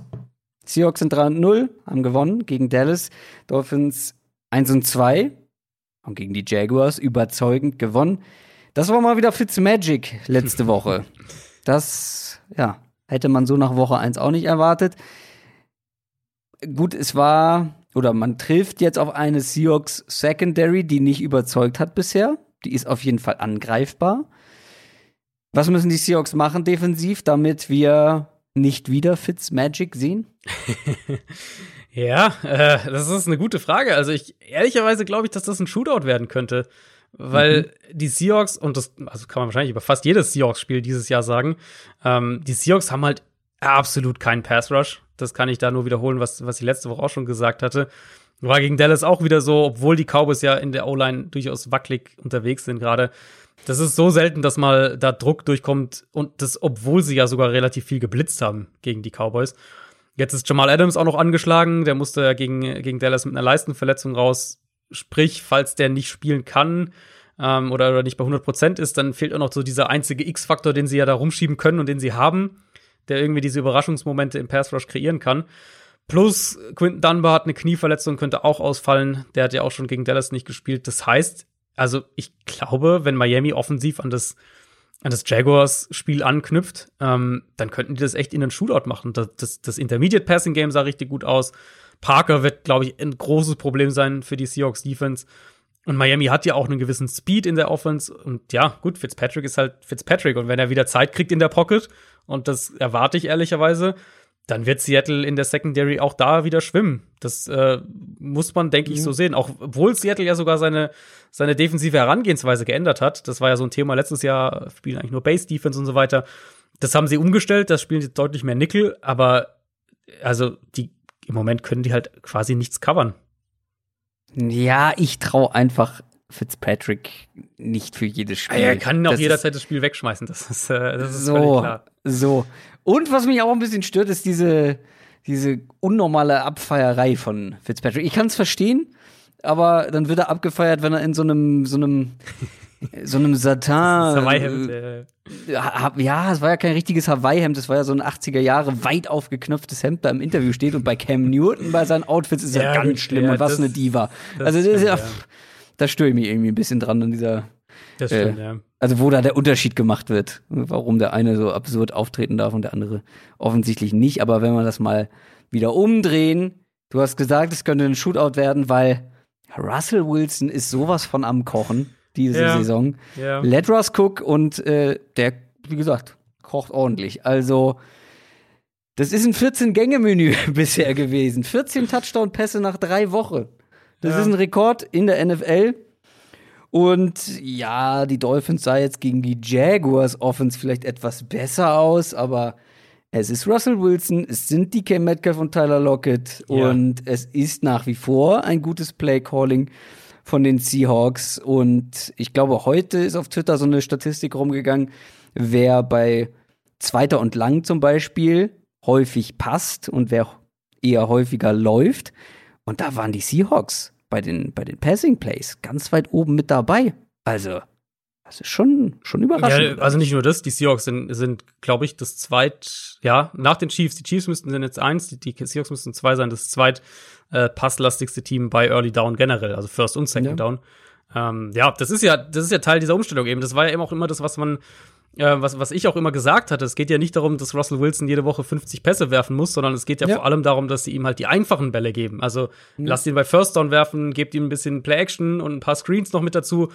Das Spiel einfach ein bisschen mehr in seine Hand legen und dann kannst du immer noch den Ball auch laufen und dann kannst du das. das also, also und die laufen ihn ja auch gut. Genau, eben. Und das, das, das Passspiel, äh, das Passspiel kreiert ja auch das gute Run-Game mit, weil Defenses sich ja halt viel mehr auf das, auf das Passspiel fokussieren müssen. Also, sie haben im Moment eine super Balance, finde ich. Im Moment, klar, und die Offense, also, die Offense ist Wilson, das ist absolut unfassbar. Die, die zerlegen ja jedes Secondary im Moment. Ähm, und es wird ja für Miami auch einfach ein völlig anderes Spiel in, also nicht nur was die Qualität angeht, sondern auch was die Herangehensweise angeht, ähm, als das gegen Jacksonville, weil die Jaguars überhaupt nicht tief attackiert haben. Mhm. Und eine meiner, meiner Lieblingsstats nach drei Spieltagen ist, dass, dass Russell Wilson in dieser Saison zwölf Bälle geworfen hat über mindestens 20 Yards. Davon sind acht angekommen und sechs für Touchdowns. Also, das ist halt, das ist natürlich auch der, der klare Liga-Höchstwert. Ähm, die allermeisten Quarterbacks haben, haben keinen oder einen Touchdown über 20 Yards nach drei Spielen. Ähm, irgendwie eine 15-prozentige Touchdown-Quote? Da ist halt die Frage, kann das so weitergehen? Und geht ja, das gegen die Dolphins auch so weiter? Ist fair. Für Miami wäre es halt unheimlich wichtig, dass Byron Jones zurückkommt. Das könnte so ein Knackpunkt sein. Das scheint ja möglich zu sein, weil es zumindest mein letzter Stand. Ähm, da werdet ihr am, am Freitag und am Samstag deutlich mehr wissen. Aber wenn Byron Jones halt fehlt, dann sehe ich halt überhaupt nicht, wie die die Antworten haben sollen. Wenn der, wenn der spielt, dann haben sie wenigstens individuell mit Byron Jones, mit Xavier Howard, ähm, dann haben sie wenigstens die individuelle Qualität, um da ein bisschen was dagegen zu halten. Und dann können sie vielleicht auch ein bisschen blitzen, eben aufbauend darauf, was, was Dallas ja fast überhaupt nicht gemacht hat am Sonntag.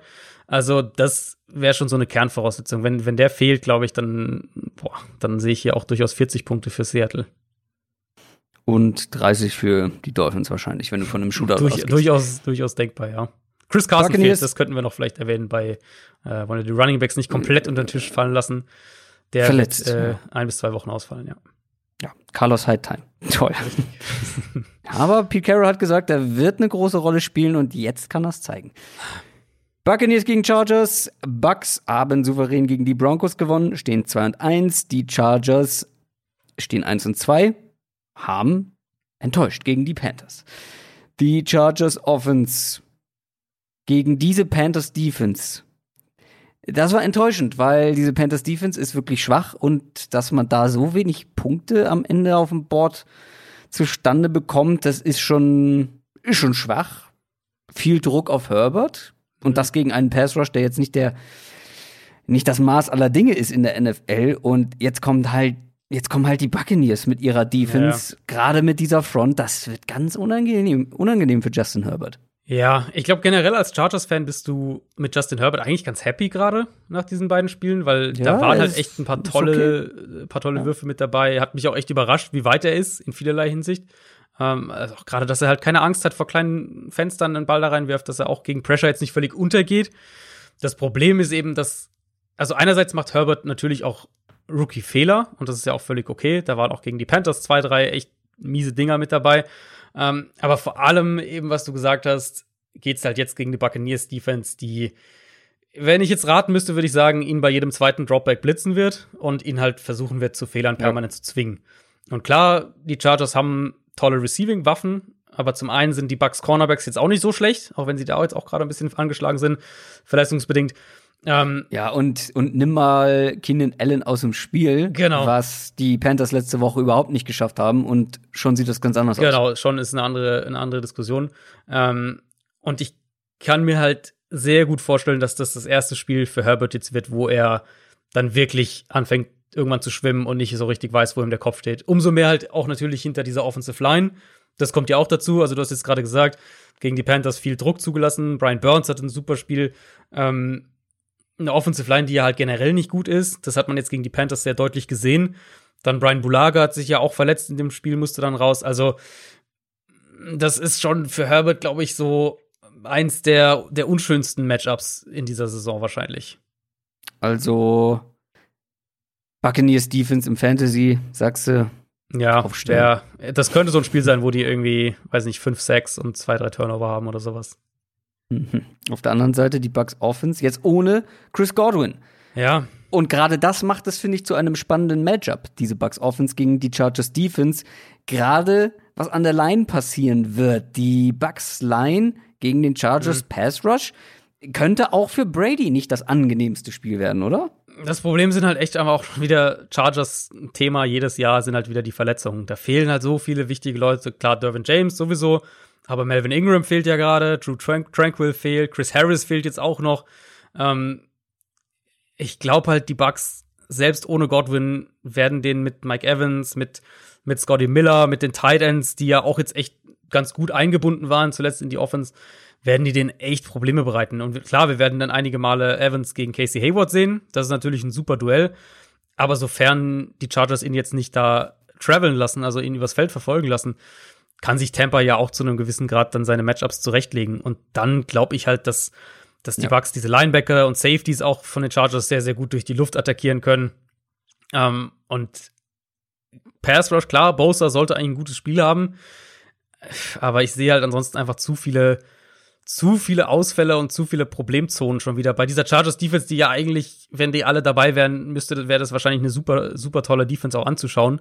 Äh, so fehlen halt schon wieder mehrere, mehrere wichtige Spieler. Das eine, was ich mir von der Bucks Offense noch wünschen würde, wären ein, ja, wie soll man sagen, so ein paar mehr einfache Plays.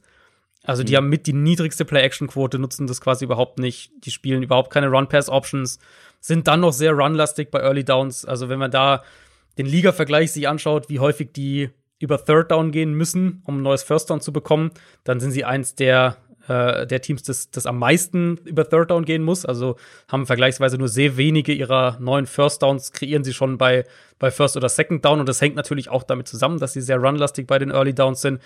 Also ich finde, sie könnten es eigentlich Brady noch ein bisschen leichter machen. Und im Moment habe ich so den Eindruck, sie, äh, ich weiß nicht, ob es vielleicht eine Übergangsphase ist oder was Bruce Arians genau vorhat oder ob es irgendwie so eine so eine komische Mischung gerade aus Arians Brady ist. Aber im Moment ähm, habe ich den Eindruck, dass sie die Offense echt noch so ein bisschen, ja, eigentlich so ein bisschen besser ins Laufen bringen könnten.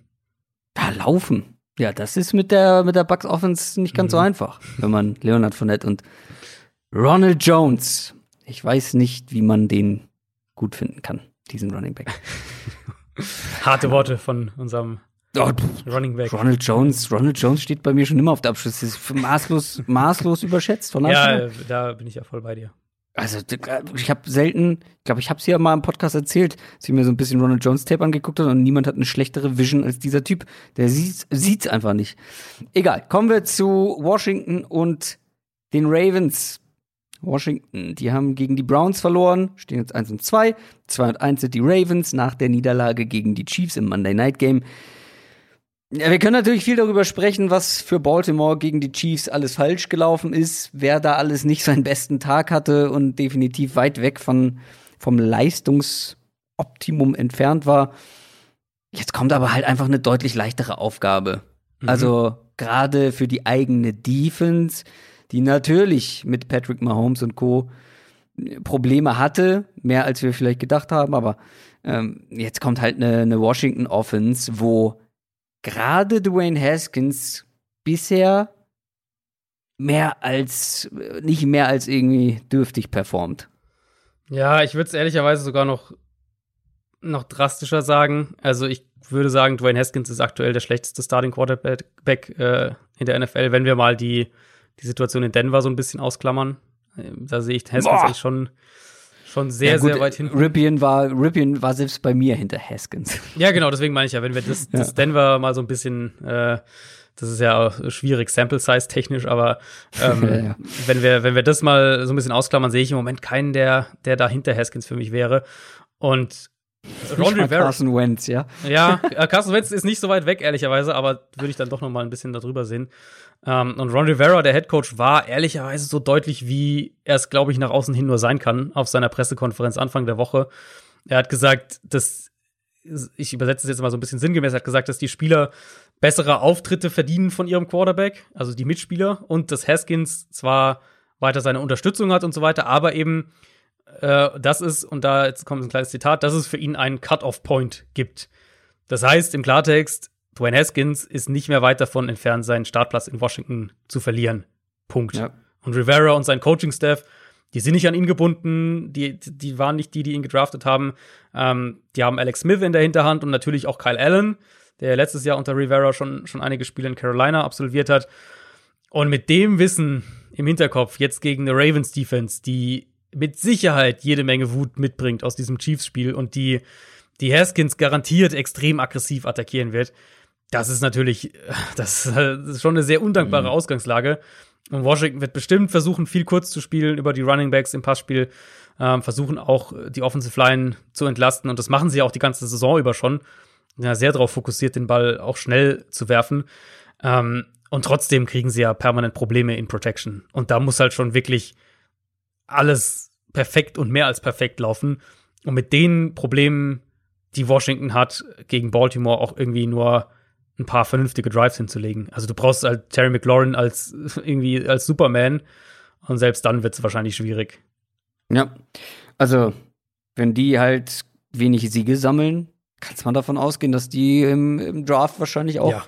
sich die ja. Quarterbacks genauer angucken werden. Definitiv. Also es ist für mich noch, noch mehr äh, oder vielleicht gleich auch fast noch mehr als bei den Jets, weil, weil bei Washington ist ja jetzt halt schon ein Coaching-Staff da, der nicht an Haskins gebunden ist und gleichzeitig mhm. aber ein Coaching-Staff, der starke, der stark ist, also wo wir auch wissen, der wird jetzt nicht nach der Saison weg sein.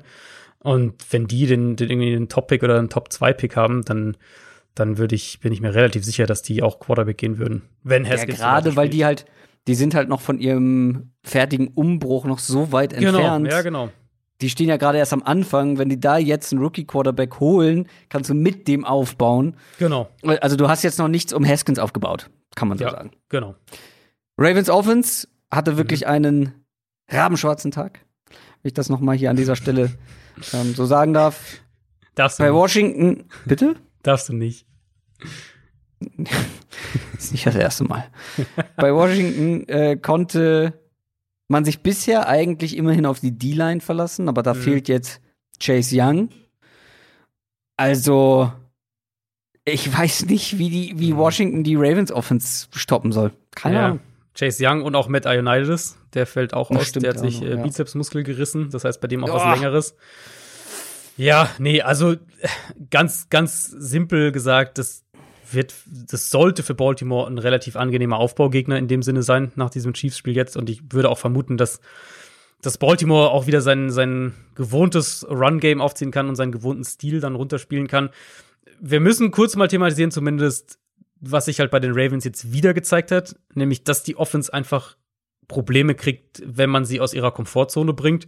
Und das hat nichts damit zu tun, irgendwie Lamar Jackson als Passer generell zu kritisieren oder sowas. Im Gegenteil. Lamar hat sich als Passer deutlich gesteigert über die letzten zwei Jahre. Da haben wir ja auch, haben wir auch oft drüber gesprochen. Ähm, aber es hält sich halt konstant seit letzter Saison und eigentlich, eigentlich ja seit dem Playoff aus schon gegen die Chargers vor zwei Jahren, wenn die Ravens eben offensiv eindimensional werden müssen, dann sind sie wirklich um mehrere Stufen schlechter. Und für mich ist es in diesem Jahr dann das Problem sozusagen ist noch maximiert, weil sie in der Offensive Line wackeliger sind. Das hatten wir ja auch vor dem Spiel, äh, vor dem, vor dem Chiefs-Spiel thematisiert und, und Kansas City kam ja dann auch echt mehrfach mit dem, mit dem Foreman Rush durch und so konnten sie auch die, ähm, die Empty Formations von den Ravens, gerade bei längeren Second, Third Downs, konnten sie gut verteidigen. Und klar, Baltimore war auch sloppy, stand sich auch selbst im Weg, hatte ein paar bittere Drops, dann, dann mal ein Play hier, wo, wo die Receiver sich gegenseitig behindern und der False Start, als sie das Fourth Down ausspielen wollten, solche Sachen. Das kam noch mit dazu. Aber die Kernproblematik bleibt für mich einfach. Und das ist natürlich zum Teil Lamar Jackson, aber es ist zum Teil auch das ganze, das, dieses ganze Konstrukt, weil sie haben ja eben auch nicht jetzt eine Nummer 1 Receiver in einen Nummer 1 Receiver in investiert oder sowas, sondern das ist alles halt so auf diese Art und Weise aufgebaut, so zu spielen, wie sie ja letztes Jahr viel gespielt und auch viel gewonnen haben. Völlig klar. Ähm, aber ich finde, es wurde halt jetzt in dem Spiel wieder sehr deutlich, dass der Plan B noch nicht gut genug ist, um dass sich die Ravens, dass ich sage, äh, die Ravens sind für jede Situation gewappnet. Und um halt letztlich einen Super Bowl gewinnen zu wollen, musst du, glaube ich, für jede Situation gewappnet sein. Und um aus all dem gleich wieder die Luft rauszulassen, das alles wird gar keine Relevanz das für dieses richtig. kommende Spiel das haben. ist richtig. Nee, es äh, wird für dieses Spiel äh, wird es wahrscheinlich keine Bedeutung haben. Aber wir haben ja keine Recap-Show, deswegen muss man sowas ja mal kurz Wolltest du noch mal loswerden? Dann kann ich ja jetzt über die Panthers sprechen. Sehr Und die gerne. Cardinals. Ah. Panthers überraschend gewonnen gegen die Chargers. Stehen jetzt 1 und 2. Cardinals überraschend verloren gegen die Lions 2 und 1. Die Panthers, mein Lieber. Mhm. Damit hätte selbst ich nicht gerechnet, ehrlich gesagt, dass sie gegen die Chargers Defense so gut irgendwie ähm, ja, gegen ankommen. Die sind zu gut zum Tanken. Die Offense ist zu gut zum Tanken, aber trotzdem, das wird jetzt eine sehr schwere Aufgabe gegen die Cardinals. Gerade Kyler Murray wird nicht viele von solchen Wochen haben, wo er die Spiele verschenkt. Er war nicht gut, hat sich eigentlich selbst geschlagen. Die Cardinals haben sich selbst geschlagen gegen die Lions. Aber das ist ein junger Quarterback, ähm, das darf man nicht vergessen. Das ist erst sein zweites Jahr. Ähm, und ich glaube halt auch, dass gegen die Panthers Defense wird es noch mal ein Stück einfacher äh, als gegen die Chargers. Und ich glaube, so häufig wird das Kyler Murray nicht passieren. Und ich glaube auch nicht in diesem Spiel. Es sollte ihm nicht so oft passieren. Für mich das Thema eigentlich oder das Matchup to watch für mich hier ist die, der Pass Rush der Panthers gegen die Offensive Line der Cardinals. Und wir hatten es vorhin schon bei den Chargers gesagt, ähm, die, die Panthers hatten da einen guten Tag im Pass Rush, hatten fünf Spieler mit drei oder mehr Quarterback Pressures. Und klar, die Offensive Line für die Chargers war übel, aber Arizonas Offensive Line ist halt okay, mehr aber auch nicht. Und wenn die Panthers ohne Blitzing Druck machen können, so wie sie es gegen die Chargers geschafft haben, dann könnte das auch echt wieder so ein Spiel irgendwie für die Cardinals Offense werden, wo, wo irgendwie so Sand im Getriebe ist. Weil das, was, was jetzt gegen Detroit passiert ist, war sozusagen die, die extremste Ver Ver Version oder der extremste Auswuchs von einem Problem, das aber generell ein Thema mit Kyler Murray auch letztes Jahr schon war, nämlich dass er zu viele Fehler gerade aus einer sauberen Pocket macht und oder anders gesagt, er ist zu inkonstant aus einer sauberen Pocket, vor allem eben, wenn Defenses sieben Spieler in Coverage zurückfallen lassen, also wenn er nicht geblitzt wird. Da wackelt er häufig auch, ist auch mal zu spät mit seinen Reads und so weiter. Und falls halt die Panthers das, das kombinieren können, eben sieben Spieler in Coverage droppen und trotzdem Druck mit dem Foreman Rush machen, dann werden sie defensiv, glaube ich, eine Chance haben, da Arizona auch, auch Probleme zu bereiten. Und an sich ist es ja, ist es ja genau die Art und Weise, wie Carolina spielen will. Also die blitzen sehr wenig, haben ein, zwei Leute in diesem Pass Rush, der jetzt gegen die Chargers zum ersten Mal sich so richtig gemeldet hat. Ähm, klar, wenn man es dann dahinter, wenn man dahinter schaut, dann müssen sie es halt auch so machen, weil in Coverage sollten sie eigentlich keine Chance haben. Sie haben keinen Spieler, der Hopkins decken kann.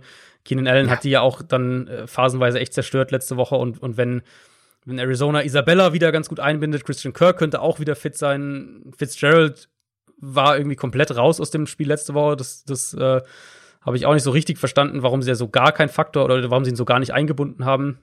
Ähm, stattdessen irgendwie Keyshawn Johnson mit Targets zugedeckt. Mhm. Also dann sehe ich da eigentlich auch auf der Seite sollte das dann für Arizona schon wieder ein gutes Stück besser ähm, aussehen. Also, wie gesagt, Offensive Line und halt Murray selbst, der muss sich einfach, der muss einfach noch konstanter werden, wenn er äh, aus der Pocket das Feld liest. Das, das war ein Thema mit ihm letztes Jahr und gegen die Lions war es halt jetzt mal der extremst, der extremste negative Fall sozusagen. Willst du nicht doch Andy Isabella im Fantasy haben von mir?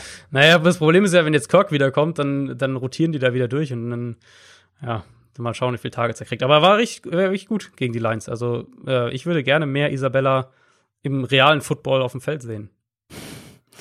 Die Panthers Offense, das ist das, was ich gehofft habe, dass die mhm. Offense einfach zu gut ist und so das ein oder andere Spiel überraschend gewinnt. So wie gegen die Chargers. Und das hätte ich nicht gedacht, dass das jetzt noch kommt ohne Christian McCaffrey. Aber ich als Resident Panthers Offense Believer, mhm. würde ich es mal nennen, ähm, bin positiv überrascht gewesen.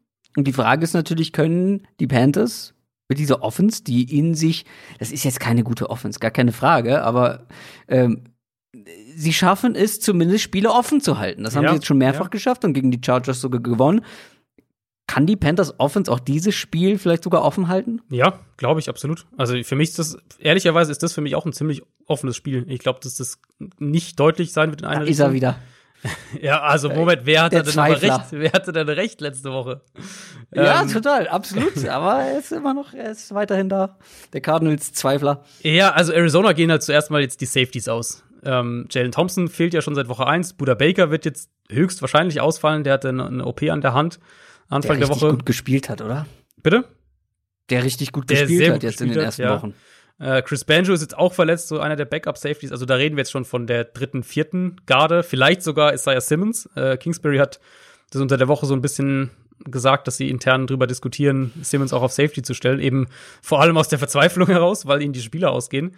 Aber ähm, ja, also Cardinals sind da auf jeden Fall geschwächt und die Panthers haben natürlich die Receiver-Power auch, um, um eine wackelige Secondary zu attackieren mit DJ Moore und, und Robbie Anderson, klar du musst halt eigentlich umgekehrt defensiv die Panthers aggressiv spielen, weil Teddy Bridgewater lebt ja wirklich in diesen Underneath-Räumen. Ja, das fand ich jetzt gegen die Chargers auch wieder extrem auffällig, wie der jede Lücke im Kurzpassspiel findet und auch sofort nutzt und den Ball dahin spielt. Ähm, wenn es irgendwie ein Dreiyard-Pass ist bei First Down oder, oder ein kurzer Ball in die Flat, dann nimmt er den halt auch und dann geht's weiter beim nächsten Down. Und die sind sehr präzise. Genau, absolut. Ähm, und das kombiniert sie dann halt mit ein paar Draws im Run-Game und ein bisschen ein paar Screens, ein bisschen Play-Action und so. Also Arizona muss schon, glaube ich, aufpassen, dass die nicht gegen die Panthers da irgendwie vier, fünf richtig lange Drives kassieren. Mhm. Weil, wie gesagt, Safety ist echt ein Problem. Da fehlen ihnen mehrere Leute und Cornerback Peterson und, und Byron Murphy das war jetzt auch nicht so stabil über die ersten Wochen.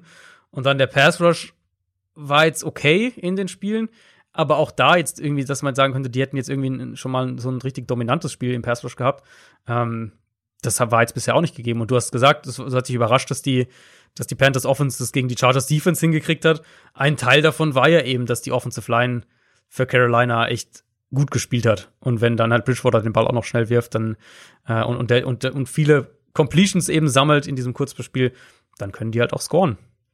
Naja, und das, was ich ja vor der Saison schon meinte mit Robbie Anderson und genau, DJ Moore, ja. hast du halt einfach ein super flexibles, unterschiedlich einsetzbares äh, Wide Receiver Duo plus Curtis Samuel, den sie ja wirklich ganz kreativ nach wie vor einsetzen. Ja. Als dritten Mann dazu. Das, diese Panthers Offense ist zu gut, dass die am Ende einen richtig schlechten Rekord haben. Ich bin nach wie vor von, äh, nach wie vor von überzeugt. Kommen wir zu den Texans und den Vikings. 2-0 und 3 Teams. Das hätte uns vor der Saison auch keiner erzählen können, glaube ich. Texans 0 und 3 gegen die Steelers verloren, Vikings 0 und 3 gegen die Titans noch den Sieg hergeschenkt. Absolut katastrophaler Fehlstart für beide Teams. Mhm. Da wie immer die Statistik jedes Jahr, knapp über 3% der 0 und 3 Teams hat es bisher in die Playoffs geschafft. Wobei man sagen muss, dieses Jahr ein bisschen anders, ne? Ja. Kommen mehr Playoff-Teams äh, oder mehr Teams in die Playoffs. Ja. Aber das letzte Team, das das nach einem 0 und 3 Start noch geschafft hat, waren die Vikings? Die Texans, Texans. 2018. Aber was ich, worauf ich hinaus will, ist bei 0 und 4 und eins dieser Team wird, wenn sie sich nicht gerade unentschieden werden, 0 und 4 stehen, bei 0 und 4 ist der Spaß vorbei in der Regel. also selbst mit mehr Playoff-Teams, weil es gab bisher nur ein einziges Team, das es nach 0 und 4 noch geschafft hat und das werden jetzt auch nicht exorbitant mehr. Dafür ist die Konkurrenz auch einfach mhm. ähm, zu stark in der Spitze. Ein Team wird hier wahrscheinlich die Saison schon abhaken können, vielleicht. Ja. Also ja. für wen ist Sonntag die Saison höchstwahrscheinlich schon gelaufen? Ja, ich fürchte für die Vikings. Also ich, zum einen ist die Situation natürlich wesentlich schwieriger. Du spielst halt in der Division mit den Packers und jetzt mit so einem überraschend 3-0 Bears-Team.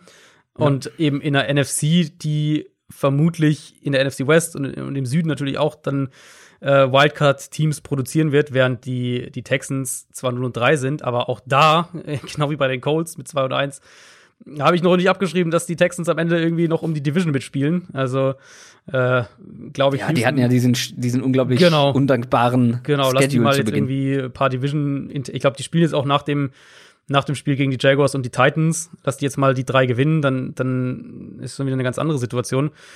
Also Houston für eine Halbzeit gegen, für die erste Halbzeit gegen Pittsburgh sah es ja echt so aus, als wäre die Offense endlich da.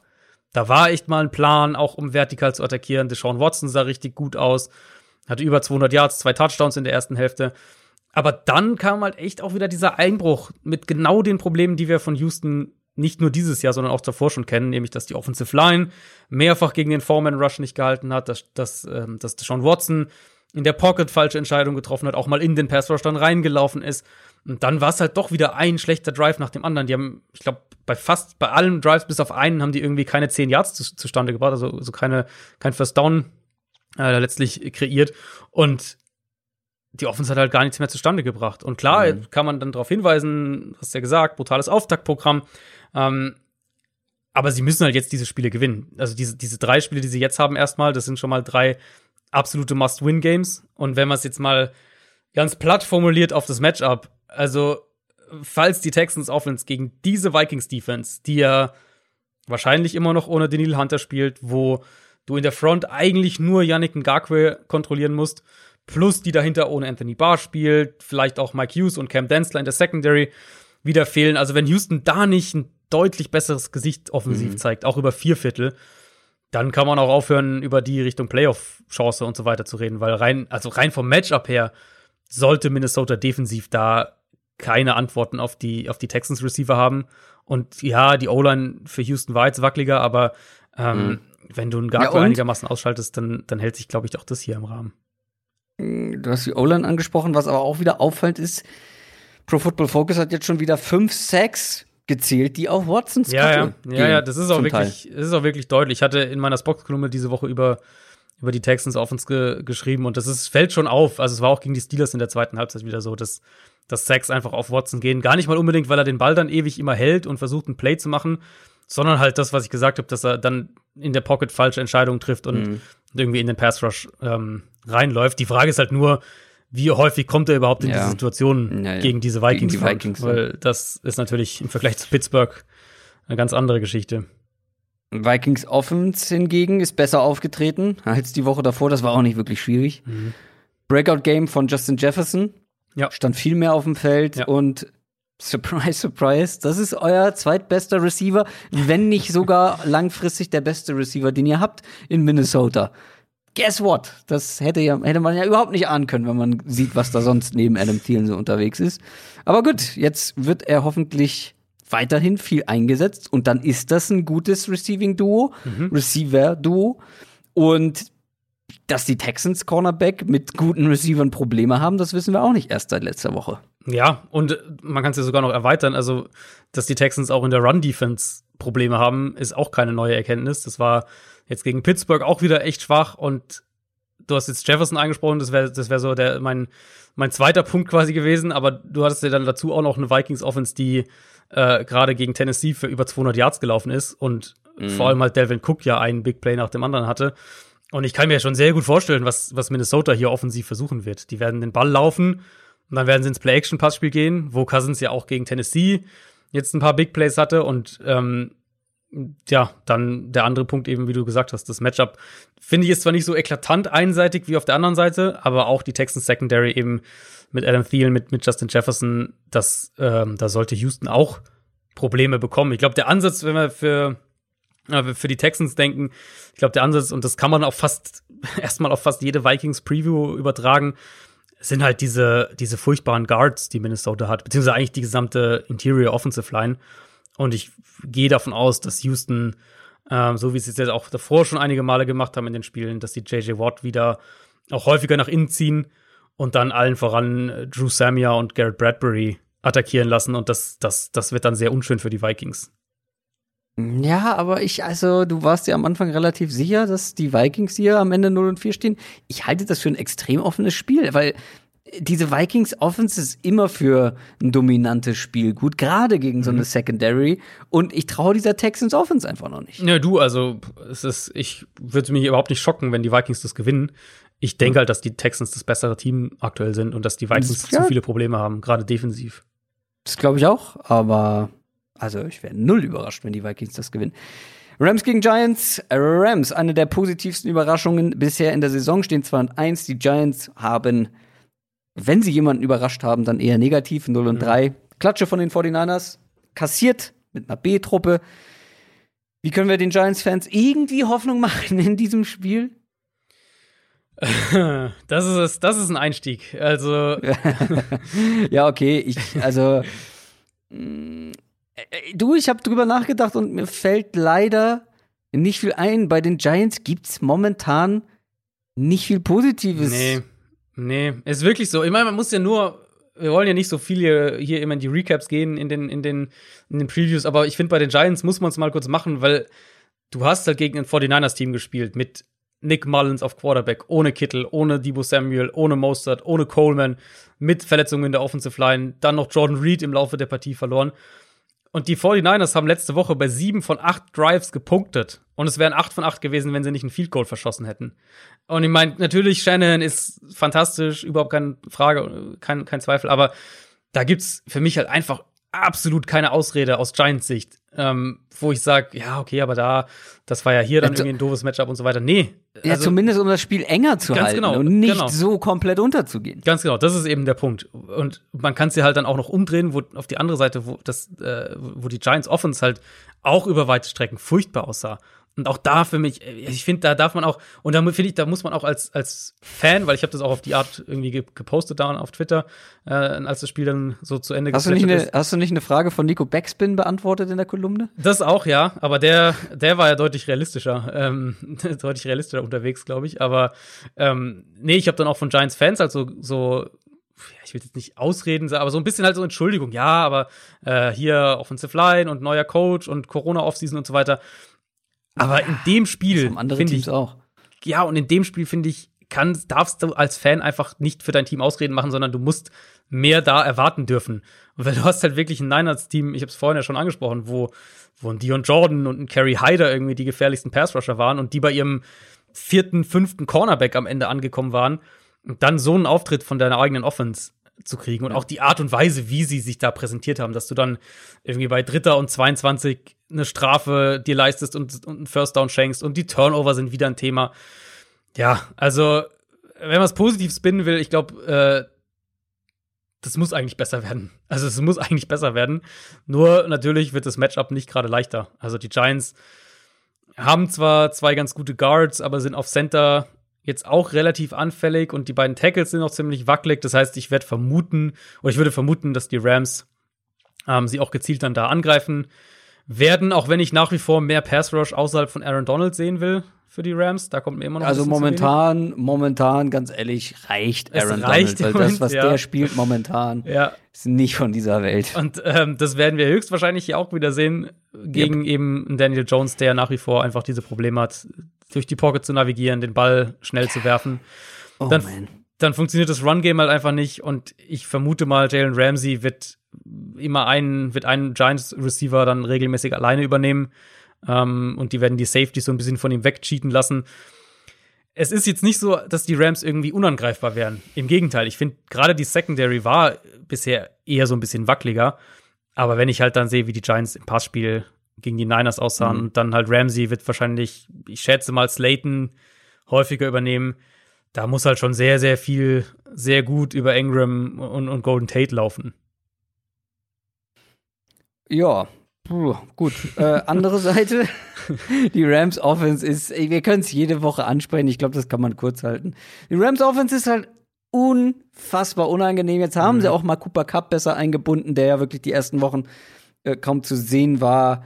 Ähm, dann hast du auf einmal den Daryl Henderson, den du dir vorgestellt hast, ja. als man ihn damals gedraftet hat, der einfach perfekt da reinpasst und ja, sind einfach unglaublich effizient und gerade gegen diese Defense. Mhm. Also, weil du, ja, du hast es ja vorhin schon gesagt, also die Rams Offense und die 49ers Offense haben schon so ein paar Ähnlichkeiten ja, dabei. Ja. Und wir haben letzte Woche gesehen, was die B, die B-Starter sozusagen von, von den 49ers da ausrichten können mit einem guten Konzept, mit, mit effizientem Run-Game auch. Und das werden die Rams auch haben. Und die Giants, wie, wie sollen sie die stoppen, wenn sie die 49ers äh, mit Nick Mullins nicht gestoppt haben? Ja, es ist schwer, schwer vorstellbar. Die, die Rams laufen wieder sehr, sehr viel bei Early ja, das Downs. Das, das, war ja so das, was ja. wir auch in der Offseason vermutet hatten, dass es da den Switch zurück wieder geben wird, wo sie letztes Jahr sehr passlastig waren bei First und Second Down. Ähm, aber sie machen es halt insgesamt wieder viel effizienter und das passt halt alles wieder viel besser zusammen. Eben wie sie es kombinieren mit den Screens, mit Play Action und ähnliches Thema wie, wie bei den Niners vorhin. Ich glaube auch die, ich glaube auch die, ähm, die Rams werden die Linebacker für die Giants quälen am Sonntag und äh, werden, die werden wenig Spaß haben. Und da wird sich, ich denke, ich könnte mir vorstellen, dass es wieder so ein Spiel wird, wo viel über die Titans läuft bei den Rams im Passspiel und dann die Giants Defense ist zwar an sich dafür gebaut, den Run zu stoppen. Also das ist ja schon so das, wo, wo sie eigentlich ihre Kernkompetenzen haben, gerade in der Front. Ja, frag Aber mal Jarek McKinnon. Ja, eben, das ist halt das Ding. Run zu stoppen, okay, wenn du halt die individuellen Matchups dominierst, aber wenn ein Team eben viel über sein Blocking-Scheme lösen kann, und die Rams für mich fallen halt auch in diese Kategorie, zumal ja die Offensive Line auch sich deutlich stabilisiert hat im Vergleich zu, zum, zur ersten Hälfte letztes Jahr dann sehe ich halt auch nicht, dass die Giants da den Mega-Zugriff kriegen. Vielleicht können sie es ein bisschen besser verteidigen als ein paar andere Teams. Aber wie gesagt, dann erwarte ich eigentlich, dass die Giants ähm, durch die Luft große Probleme kriegen. Chiefs gegen Patriots. Das ist ein Topspiel, das hätte man noch als Spiel der Woche nehmen können. Wir haben uns dagegen entschieden, weil wir jeweils schon die Chiefs und die Patriots mal in dieser Rubrik hatten. Die Chiefs sind 3 und 0, haben die Ravens geschlagen und die Patriots haben ganz souverän gegen die Raiders gewonnen, sind 2 und 1. Es wird ein super Spiel, gar keine Frage. Also, das wird, also, da kann man sich auf die Patriots Secondary gegen Mahomes, gegen Tyreek Hill und mhm. gegen diese ganze Offense freuen. Man kann sich aber auch da, darauf freuen, wie Cam Newton und diese ganze, ja, sehr physische Patriots Rushing Offense gegen diese G Chiefs Defense angeht, weil zum Beispiel die Chiefs Run Defense ist eine der schlechtesten der Liga in den ersten drei Wochen gewesen. Ich weiß nur nicht, inwiefern das zum Verhängnis werden kann. Ja, also das alte Chiefs-Thema. Was bringt's eigentlich, wenn du den Ball gegen sie laufen kannst, wenn du halt, ja, genau. weil du musst halt scoren. Ähm, ja, also willst du Patriots Offense äh, gegen Chiefs Defense anfangen, dann ich, jo. also bei den Patriots muss man, glaube ich, so ein bisschen jetzt nach diesen drei Wochen, auch hier nochmal der Hinweis, kleine Sample Size und so weiter, also alles mit Vorsicht, aber nach diesen drei Wochen so ein bisschen die Frage stellen, ob dieses Seahawks-Spiel jetzt ein Outlier war. Weil das, also, sie sind halt durch diese Seahawks Secondary ja durchgepflügt, da hatten sie überhaupt keine Probleme. Edelman war irgendwie für eine Woche das gefährlichste vertikale Target in der NFL. Ähm, dass das jetzt nicht langfristig so bleibt, ist, ist war uns, nee. denke ich, allen klar. Aber ich finde halt das Dolphins-Spiel in Woche 1 und jetzt auch dieses Raiders-Spiel, die waren halt so ein krasser Kontrast dazu, wo ich aber eigentlich halt glaube, dass das eher das ist, was wir von der, von der Patriots Offense noch mehr sehen werden. Also eben Sp Spiele, wo sie nicht so viel durch die Luft kreieren können und dann muss es eben eher noch über die Running Backs im Passspiel gehen. Edelman natürlich klar. Die gute Nachricht für die Patriots ist, dass sie da, glaube ich, schon Matchups kreieren können in dem Spiel. Also die Chiefs sind, sind nach wie vor auf Linebacker anfällig. In Coverage, das werden sicher einige Bälle zu Rex Burkett und, und James White, falls der wieder spielt, werden, werden wir sicher einige Bälle zu denen sehen. Das Problem auch selbst noch damit ist, analog so ein bisschen zu der, zu der Run-Game-Sache, auf die Art ist es halt sehr, sehr schwer, mit der Chiefs auf uns Schritt zu halten. Und da bin ich ja. sehr auf den Gameplan für die Patriots gespannt, weil Kansas City, ich habe es vorhin schon gesagt, bei den Ravens ähm, hatte ja wirklich ein gutes Spiel, auch gerade mit dem Foreman Rush. Und New England fehlt aktuell der Center. David Andrews ist verletzt. Da ist Joe Thuney, der Guard, ist, ist gegen die Raiders auf Center rübergerückt. Also auch das ist nicht gerade ideal. Ich fürchte so ein bisschen, dass selbst wenn die Patriots hier irgendwie wieder für 200 Yards laufen und, und das Kurzpassspiel einigermaßen funktioniert, ähm, dass sie auf die Art letztlich nicht, nicht mithalten werden in dem Spiel. Du brauchst halt auch so ein, also wenn wir jetzt ähm, die, die Seahawks, das Seahawks-Spiel als Schablone noch mal drauflegen, du brauchst halt eigentlich einen explosiven Tag im Passspiel, um, wenn die Chiefs Offense ins Rollen kommt, um da einigermaßen mitzuhalten. Ja, und ich habe ja der Chiefs Offense, naiv wie ich bin, unterstellt, dass sie vielleicht Sand im Getriebe haben könnte. Hatte sie vielleicht nicht. Äh, zumindest nicht, wenn man sich das Ravens-Spiel anguckt. Mhm. Da sah das schon wieder ganz nach der alten, richtig, richtig guten Chiefs Offense aus. Und wir haben auch gesehen, wie man Mahomes nicht verteidigen kann. mit vielen Blitzen. Ja. Und wir wissen aber auch, wie die Patriots Defense definiert ist, beziehungsweise ja. aufgebaut ist. Und zwar ja genau darüber. Mhm. Unvorhersehbar sein, mit vielen verschiedenen Blitzpaketen arbeiten. Aber Mahomes zeigt halt jetzt immer wieder, dass er das richtig gut ausnutzen kann, wenn du nicht mit deinem Foreman-Pass-Rush Druck kreieren kannst. Und das könnte halt wirklich der Knackpunkt in diesem Spiel sein, oder nicht? Ja, war ja genau das, was ich vor dem Ravens-Spiel gesagt hatte, dass ich eben aus Baltimore-Sicht so ein bisschen fürchte, dass sie mit ihrer defensiven DNA da wieder vor Probleme kommen, die sie aber halt auch nicht wirklich anders lösen können, weil ihre Defense eben so zusammengestellt ist. Und es ist bei den Patriots im Kern recht ähnlich. Also die Patriots, finde ich, sind ein bisschen mehr ein bisschen mehr straightforward in ihren Coverages, also was sie mit ihren Cornerbacks und Safeties machen. Aber halt der Kern, dass eben die Defense über die Coverage funktioniert, dass der Pass Rush über Pressure Designs, über Blitzing funktioniert, das ist schon sehr ähnlich. Und im Gegensatz zu den Ravens haben die Patriots dieses Jahr halt noch weniger individuelle Qualität in der Front. Uh, Chase Winovich ist da, würde ich sagen, aktuell so der der gefährlichste individuelle Pass-Rusher, aber sonst ist da halt nicht viel. Und dann, dann wird's halt echt schwierig. Die, also die Patriots hatten in den letzten Jahren gegen die Chiefs einige Male auch Erfolg, noch mit so verschiedenen, mit verschiedenen Trap-Coverages, mit diesen angetäuschten Blitzes und Pressures. Aber auch da ist immer Holmes halt so viel besser geworden in, im Erkennen von diesen Sachen und, und wie er damit umgeht.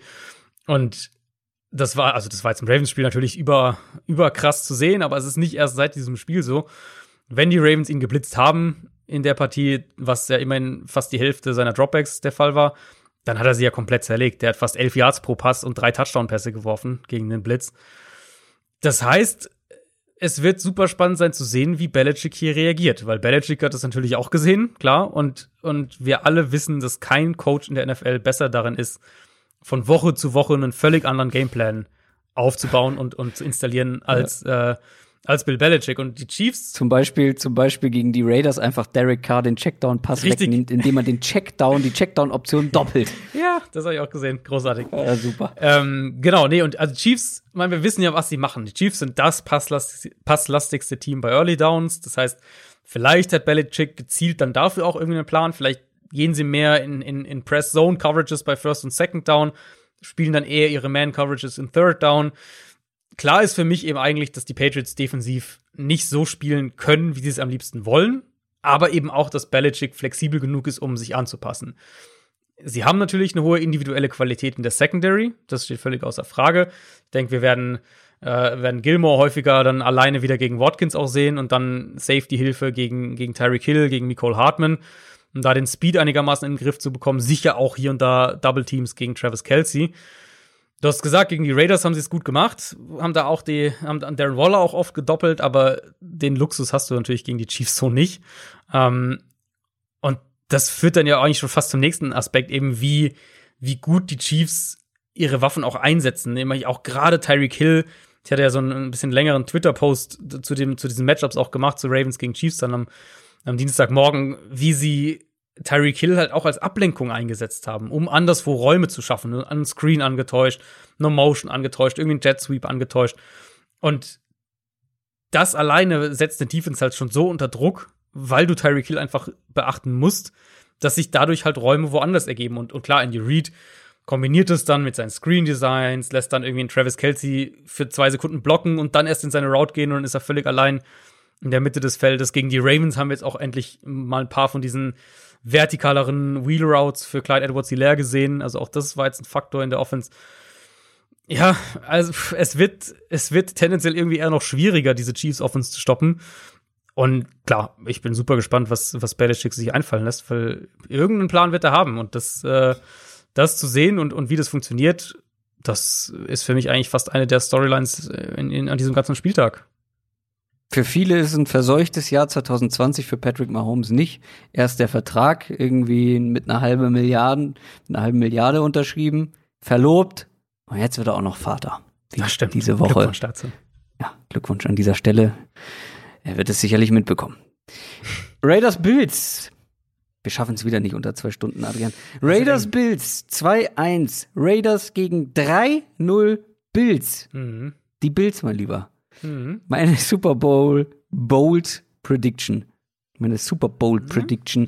Ja, ganz gut aus. Die sind ungeschlagen. Mhm. Und äh, also die Bills spielen guten Football, gerade offensiv. Ja. Gerade ja. offensiv hätte ich nicht damit gerechnet. Ich wäre ja eher so, meine Tendenz war ja eher, dass das so eine ultra dominante Defense werden könnte und sie dann mehr Spiele gewinnen. Aber es ist die Offense, mhm. die die Spiele gewinnt. Und ich habe bei mir die Frage stehen, die habe ich jetzt gerade selbst schon ein bisschen beantwortet, aber was macht die Bild so stark und warum wird die Raiders Secondary damit Probleme bekommen? Ja, was macht sie so stark? Ich finde, es ist wieder so ein Fall und das haben wir gefühlt häufiger in der NFL, wenn ein Team plötzlich wirklich einen Sprung auch noch macht und, und wirklich gut wird.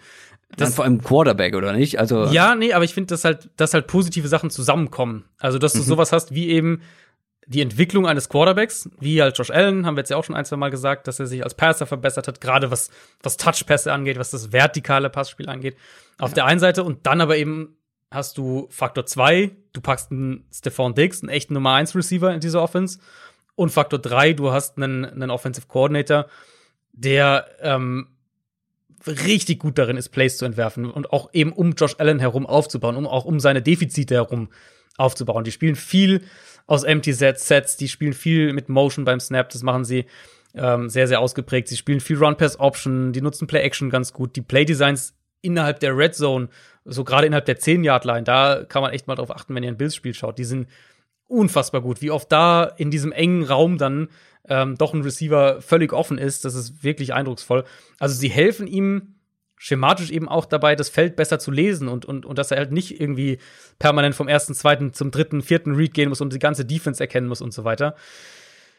Das alles in Kombination mit einer Offensive Line, die ganz gut ist, macht, glaube ich, das für die ähm, für die Raiders Defense zu einem echt zu einem echt üblen Matchup. Also die Raiders haben jetzt auch noch Damon Arnett, ihren Erstrunden Corner verletzungsbedingt verloren. Der wird rund vier Wochen rund vier Wochen ausfallen. Und wir hatten ja vor dem Patriots-Spiel, glaube ich, auch schon über die über die wackelige Run-Defense gesprochen bei den Raiders. Das sah jetzt gegen New England auch nicht gut aus. Und das Problem dann noch mit den Bills, wenn man es noch, noch draufpacken, ist eben, sie können dich halt auch auf verschiedene Arten schlagen. Also wenn du dich jetzt auf, auf den Run fokussieren solltest, dann klar können sie dich mit dem Passspiel ganz böse bestrafen. Ähm, und die Raiders haben aktuell nicht die, die Coverage-Qualität, um da irgendwie eins gegen eins zu spielen in der Secondary. Wenn du aber halt dann zu leicht in der Box wirst, dann können sie dich auch mit, mit den Running Backs und mit auch Josh Allen im Run-Game ähm, vor Probleme stellen. Das heißt, ich mag die Matchups auch nicht sonderlich für die Raiders Defense, wenn wir in die, in die Coverage gegen gegen die Bills Receiver und Titans schauen. Also ja, viel Hoffnung sehe ich irgendwie nicht für die Raiders Defense in dem Spiel. Und die Raiders Offense, die hat gegen die Patriots nicht viel Land gesehen. Mhm. Die Bills Defense, ich hätte vor der Saison gesagt, das ist ein klares Mismatch hier und die Bills Defense kann das dominieren. Aber die ist auch noch in manchen Bereichen anfällig. Ja. Also ja. könnte für die Raiders Offense schon mehr gehen als letzte Woche auf jeden Fall.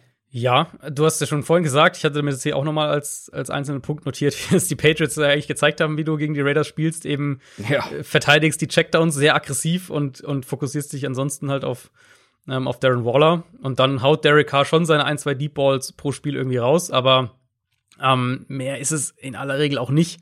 Und wir haben jetzt auch schon gesehen, wie, wie unterschiedlich die Offense aussieht, wenn Henry Rux auf dem, Field, auf dem Feld steht und wenn er nicht auf dem Feld steht. Der ist jetzt wieder ziemlich wackelig für Sonntag. Brian Edwards, der, der andere Rookie-Receiver, dieser physische Receiver, der fällt aus diese Woche mit einer Knöchelverletzung. Mhm. Und ja, die Bills Defense, finde ich auch, ist noch ein gutes Stück von dem Level, das sie selbst letztes Jahr auch hatte, entfernt. Äh, haben wir gegen die Dolphins gesehen, haben wir gegen die Rams gesehen. Aber sie haben eben dann auch, wenn wir aufs Matchup gehen, mit den beiden Linebackern haben sie jede Menge Speed. Sie haben ein sehr gutes Safety-Duo. Das heißt, eigentlich sollten sie in der Lage sein, so die Mitte des Feldes und dieses Kurzpassspiel relativ schwierig für die Raiders zu machen. Und dann hast du natürlich einen Tredavis White, der, der irgendwie eine Seite oder einen Spieler noch aus dem Spiel nehmen kann. Ja, und dann glaube ich, ist es schon so eine Situation, wo du eine Offense auch äh, so ein bisschen ersticken kannst. Also diese Offense, diese Raiders Offense auch so ein bisschen ersticken kannst. Ich habe die Raiders ja gelobt nach Woche 1, weil ich fand, das sah echt ganz gut aus, wie sie da auch mit dem, mit dem vertikalen Passspiel gearbeitet haben. Aber in den letzten beiden Spielen ja. waren es mir einfach auch wieder zu viele Szenen, wo Derek Carr klar sichtbare Möglichkeiten auf tiefe Pässe liegen lässt. Der Rux-Faktor eben plus die Offensive Line ist, ist auch nicht auf dem Level, das sie in den letzten Jahren hatte. Also ich sehe da auch ehrlich gesagt nicht so viel Hoffnung für die Raiders. Ja, bei den Raiders war ich ja schon direkt auch zu Beginn der Saison der Stammzweifler. Mhm. Ähm, so wie du bei den Cardinals sollte ich äh, bei den Raiders ein bisschen recht behalten, zumindest jetzt vorerst. Und ich warte so ein bisschen auf den Josh Allen-Einbruch, aber ich glaube, den wird's in diesem Spiel auf jeden Fall nicht geben. Ich nee, glaube nicht, dass nee, der halt so eine komplette Saison durchspielt, wie es jetzt tut. Ich glaube, da wird's das ein oder andere Up and Down geben. Aber ich glaube, gegen die Raiders Defense bleibt es erstmal mhm. ab. Monday Night Game. Packers, Falcons. Eigentlich auf dem Papier eine klare Sache. Packers 3 und 0. Die Saints geschlagen, Falcons 0 und 3. Nach der Bears-Niederlage mal wieder nach einer deutlichen Führung wieder ein Sieg verschenkt, aus der Hand gegeben. Und ich wurde im, im sonntäglichen YouTube-Stream, im Game Day Livestream äh, auf unserem YouTube-Kanal gefragt, wie lange wird Dan Quinn noch bleiben bei den Falcons? Und dann habe ich gesagt, hm. wenn sie das Bears-Spiel verlieren, gibt es eigentlich keinen Grund mehr, ihn zu halten. Gibt's ja in unseren Augen schon länger nicht mehr, aber ja. ich glaube, dann ist, ist alles aufgebraucht, weil das hättest du gewinnen müssen. Er ist immer noch Coach.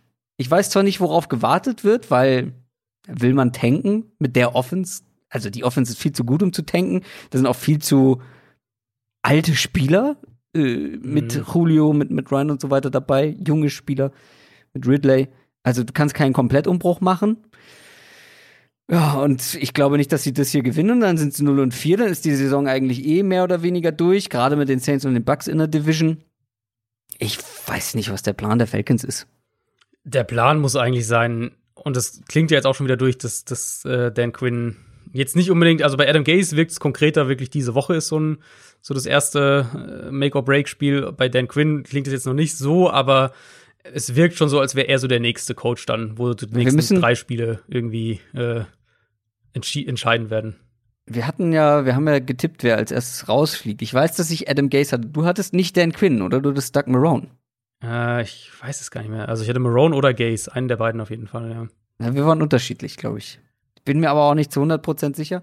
Und wir müssen auch noch mal darüber sprechen, wie definieren wir das Benching eines Quarterbacks? Waren jetzt die Chargers hm. zuerst oder doch die Bears? Na, die Bears, weil die Chargers, das war ja kein Benching, der ist ja verletzt. die haben ihm ja in die Lunge gestochen. äh, ja, gut, okay. Dann äh, hattest du, hast du da auf jeden Fall richtig gelegen. Ich hoffe jetzt noch, dass Adam Gaze vor Dan Quinn fliegt. Aber gut, der spielt Donnerstag schon, das könnte mir helfen. Ähm, ich glaube, ich glaube, über dieses Matchup muss man nicht viel sprechen. Also man merkt es schon, weil diese Packers Offense spielt zu ja. gut für diese Falcons Defense. Ja, die Falcons werden auch hier wieder mithalten können, weil die Packers Defense ist in manchen ja. Bereichen anfällig. Also, vielleicht können sie es offen halten, aber wenn Aaron Rodgers so weiterspielt, wie sieht's mit Devontae Adams aus? Ähm, ist, also es klang ja eigentlich letzte Woche schon so, als, als ja. bestünde eine reelle Chance. Ich gehe jetzt eigentlich davon aus, dass er spielen kann, aber natürlich wissen wir es jetzt äh, am Mittwoch noch nicht. Das ist ja immer, äh, ist ja immer so ein bisschen was, was eher so Richtung Freitag dann klarer wird das Bild. Nee, aber wir haben es ja bei den Packers jetzt auch gesehen gegen die, gegen die Saints. Sie, sie haben auch da wieder eine gute Mischung gefunden im Playcalling. Viel auch ah. über, über, über kurze Bälle gelöst. Äh, sie haben, sie haben, äh, sie hatten so ein paar Pick-Plays dann auch. Aaron Jones im, im Passspiel eingebunden. Sie hatten, äh, sie hatten generell so diese, diese Quick Strikes zu den Running Backs, die Screens und so weiter. Aber dann eben Alan Lazard als den, so diesen, für den Receiver für die designten Deep Shots, gerade aus Play Action mhm. heraus. Und da haben sie halt die Big Plays dann auch gehabt und das hat super funktioniert. Und klar, Falcons Defense, die, äh, die haben jetzt noch der Keith Denard verloren. Der war so ihr bester Coverspieler letzte Woche, letzte Woche. Und die, also die beste Chance für Atlanta generell defensiv ist ja eigentlich, dass sie mit ihrer Front Druck machen können und dann darauf aufbauen, vielleicht irgendwie ein, zwei Turnover provozieren. Aber das halte ich in dem Spiel halt auch überhaupt nicht für realistisch, weil dafür, ähm, dafür ist die Offensive Line der Packers viel zu gut. Ja, ich habe gerade aus Versehen schon hier auf den ja, äh, nächsten äh, Musikjingle. Ich habe hab einfach drüber gedrückt. geredet. Ich ja, ja, ich habe äh, Finger zuckt schon. Aber wir haben noch ein Spiel vorher, ja. wo wir eben nicht genau wissen, wann es stattfindet, wie genau. es stattfindet. Genau. Titans gegen Steelers war eigentlich unser Spiel der Woche. Wird jetzt, wir haben drüber gesprochen, Montag, Dienstag vielleicht stattfinden. Die Titans sind auf jeden Fall 3-0 und die Steelers auch. Also es wäre auf jeden Fall ein angemessenes ja, Spiel der ja. Woche gewesen.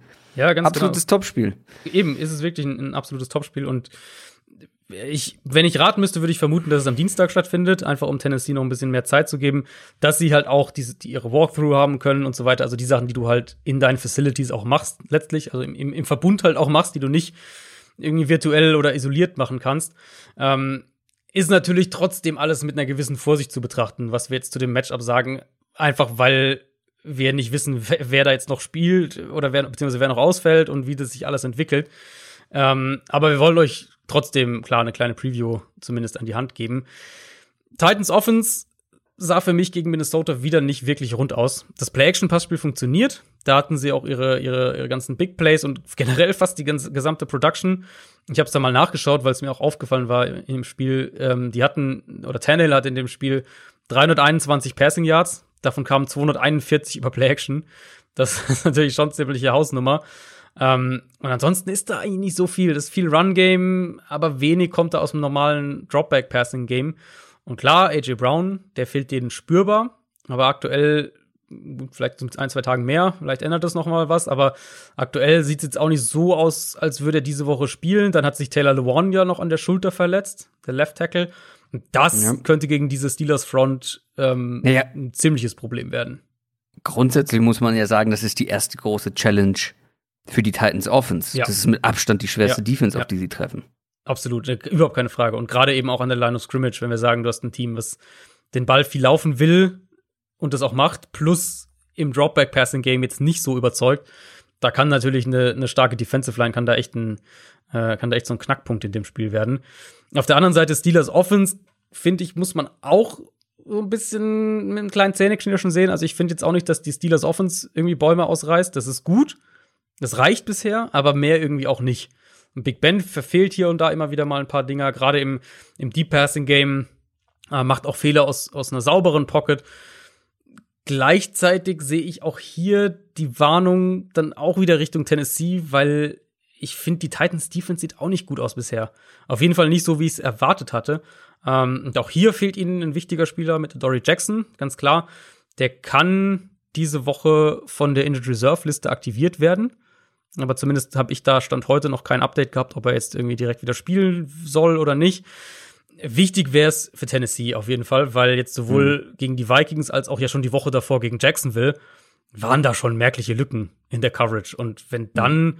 Pittsburgh mit seiner tiefen Receiver-Gruppe kommt. Kleines Fragezeichen noch ist noch bei Deontay Johnson, der ist im Concussion-Protokoll.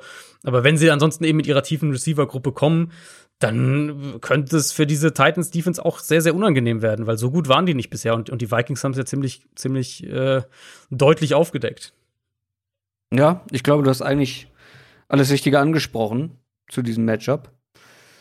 Ähm, beide Teams hatten noch nicht so die richtig starken Aufgaben bisher. Beide sind 3-0, also ähm, Thema Standortbestimmung. ne? Also jetzt kommt für beide eine schwerere Aufgabe.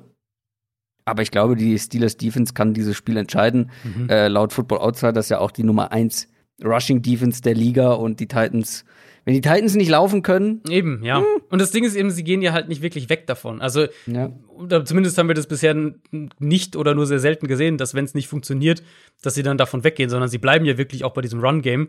Und das könnte halt jetzt gegen, gegen die Steelers so ein Spiel werden, wo sie viel laufen, aber in sehr lange Second, Third Downs kommen und dann irgendwann das Play-Action-Passspiel auch nicht mehr funktioniert und die Steelers halt den Pass dann First verteidigen in diesen Situationen und eben nicht auf den, auf den Run-Fake anspringen.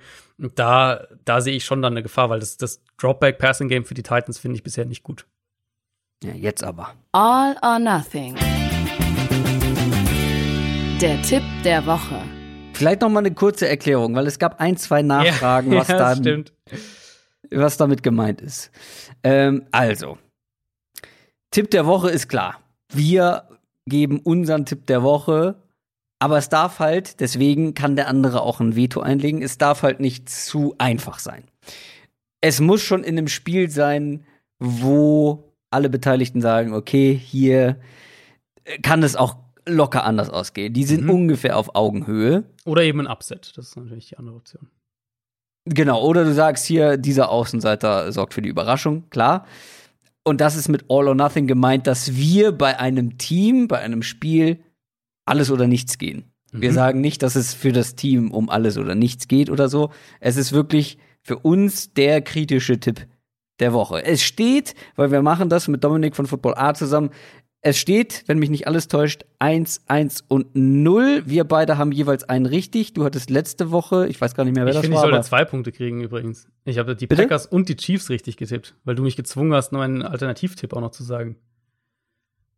Ja, das ist ja wurscht. Frech. Äh, ich lag falsch mit den Falcons, obwohl ich eigentlich das komplette Spiel über richtig lag. Ja, gut. Das, äh, das sind die Falcons. hätte. Und Dominik hat bei den Bengals knapp daneben gelegen. Unentschieden zählt leider nicht als Sieg. das stimmt, ja. Da, da müssen wir so hart sein. Ähm, ich fange gerne mal wieder an. Mhm. Das, was Dominik letzte Woche nicht hinbekommen hat, mache ich diese Woche besser. Mhm. Ich tippe auf die Bengals, dass die ihren ersten Sieg gegen die Jaguars holen. Ich glaube, das ist, das ist äh, 50-50 genug, oder? War auch mein Tipp, ehrlich gesagt. Insofern. Aber ich habe noch eine Alternative, also ich kann auch was Ja, anderes. du nehmen. kannst, also von mir aus kannst du auch die Bengals Also nehmen. Bengals- aber wenn dir deine Alternative gefällt, ich habe diesmal keine Alternative tatsächlich. Äh, Bengals waren, Bengals wären mein, mein erster Tipp gewesen, ähm, den ich gewählt hätte. Meine Alternative, du kannst jetzt auch so, welches du besser findest. Die Alternative für mich sind die Jets. Die Jets gegen die Broncos. Findest du das zu. Nee, das finde ich, ich, ich tippe auf die Broncos. Weil nämlich. Also du tippst auf die Broncos. Ja, gut, okay. Dann Mhm. nehme ich die Jets. Ja. Dann nehme ich Ja, die Jets. also Ist auch, auch, übrigens, auch ein bisschen. äh, ist auch übrigens ausgeglichener. Ich habe äh, jetzt mal bei den, bei den Wettzahlen reingeschaut. Also, das Mhm. ist äh, ein Even Game. Das heißt, Jets Broncos ist, ist äh, äh, gibt, wird sozusagen keinen Favorit äh, erklärt. Und bei die Bengals sind mit drei Punkten Favorit. ja, gut, das ist eng genug. Das zählt, okay. Drei Punkte. Ja, Drei dann, Punkte äh, ist eng genug. Dann nehme ich die Jets. Du tippst auf die Night, Jets! äh, Gegen die Broncos. Dein All-or-Nothing-Tipp Jets, das ist wirklich. Das ist schon, ja, ich finde auch. Das, äh Boah, das, das muss man wollen. Das muss man sehr wollen. ähm, Ja, aber ich bin, du hast noch gar nicht äh, den, den Tipp von Dominik gehört, weil der, den finde ich, ist der, das ist der mutigste von uns allen. Ja, vielleicht sollte er mal anfangen, nicht so auf Risiko zu gehen. Ist der Einzige, der noch keinen getroffen hat. Ja, gut, hatte natürlich Pech. Ähm, aber sein Tipp diese Woche Ich hatte auch Pech. sind. Also jetzt, du hast doch die Falcons getippt, da verdienst du es auch nicht anders. ähm, sein Tipp diese Woche sind die Detroit Lions über die New Orleans Saints. Tippt auf einen 27 zu 24 Sieg für die Detroit Lions.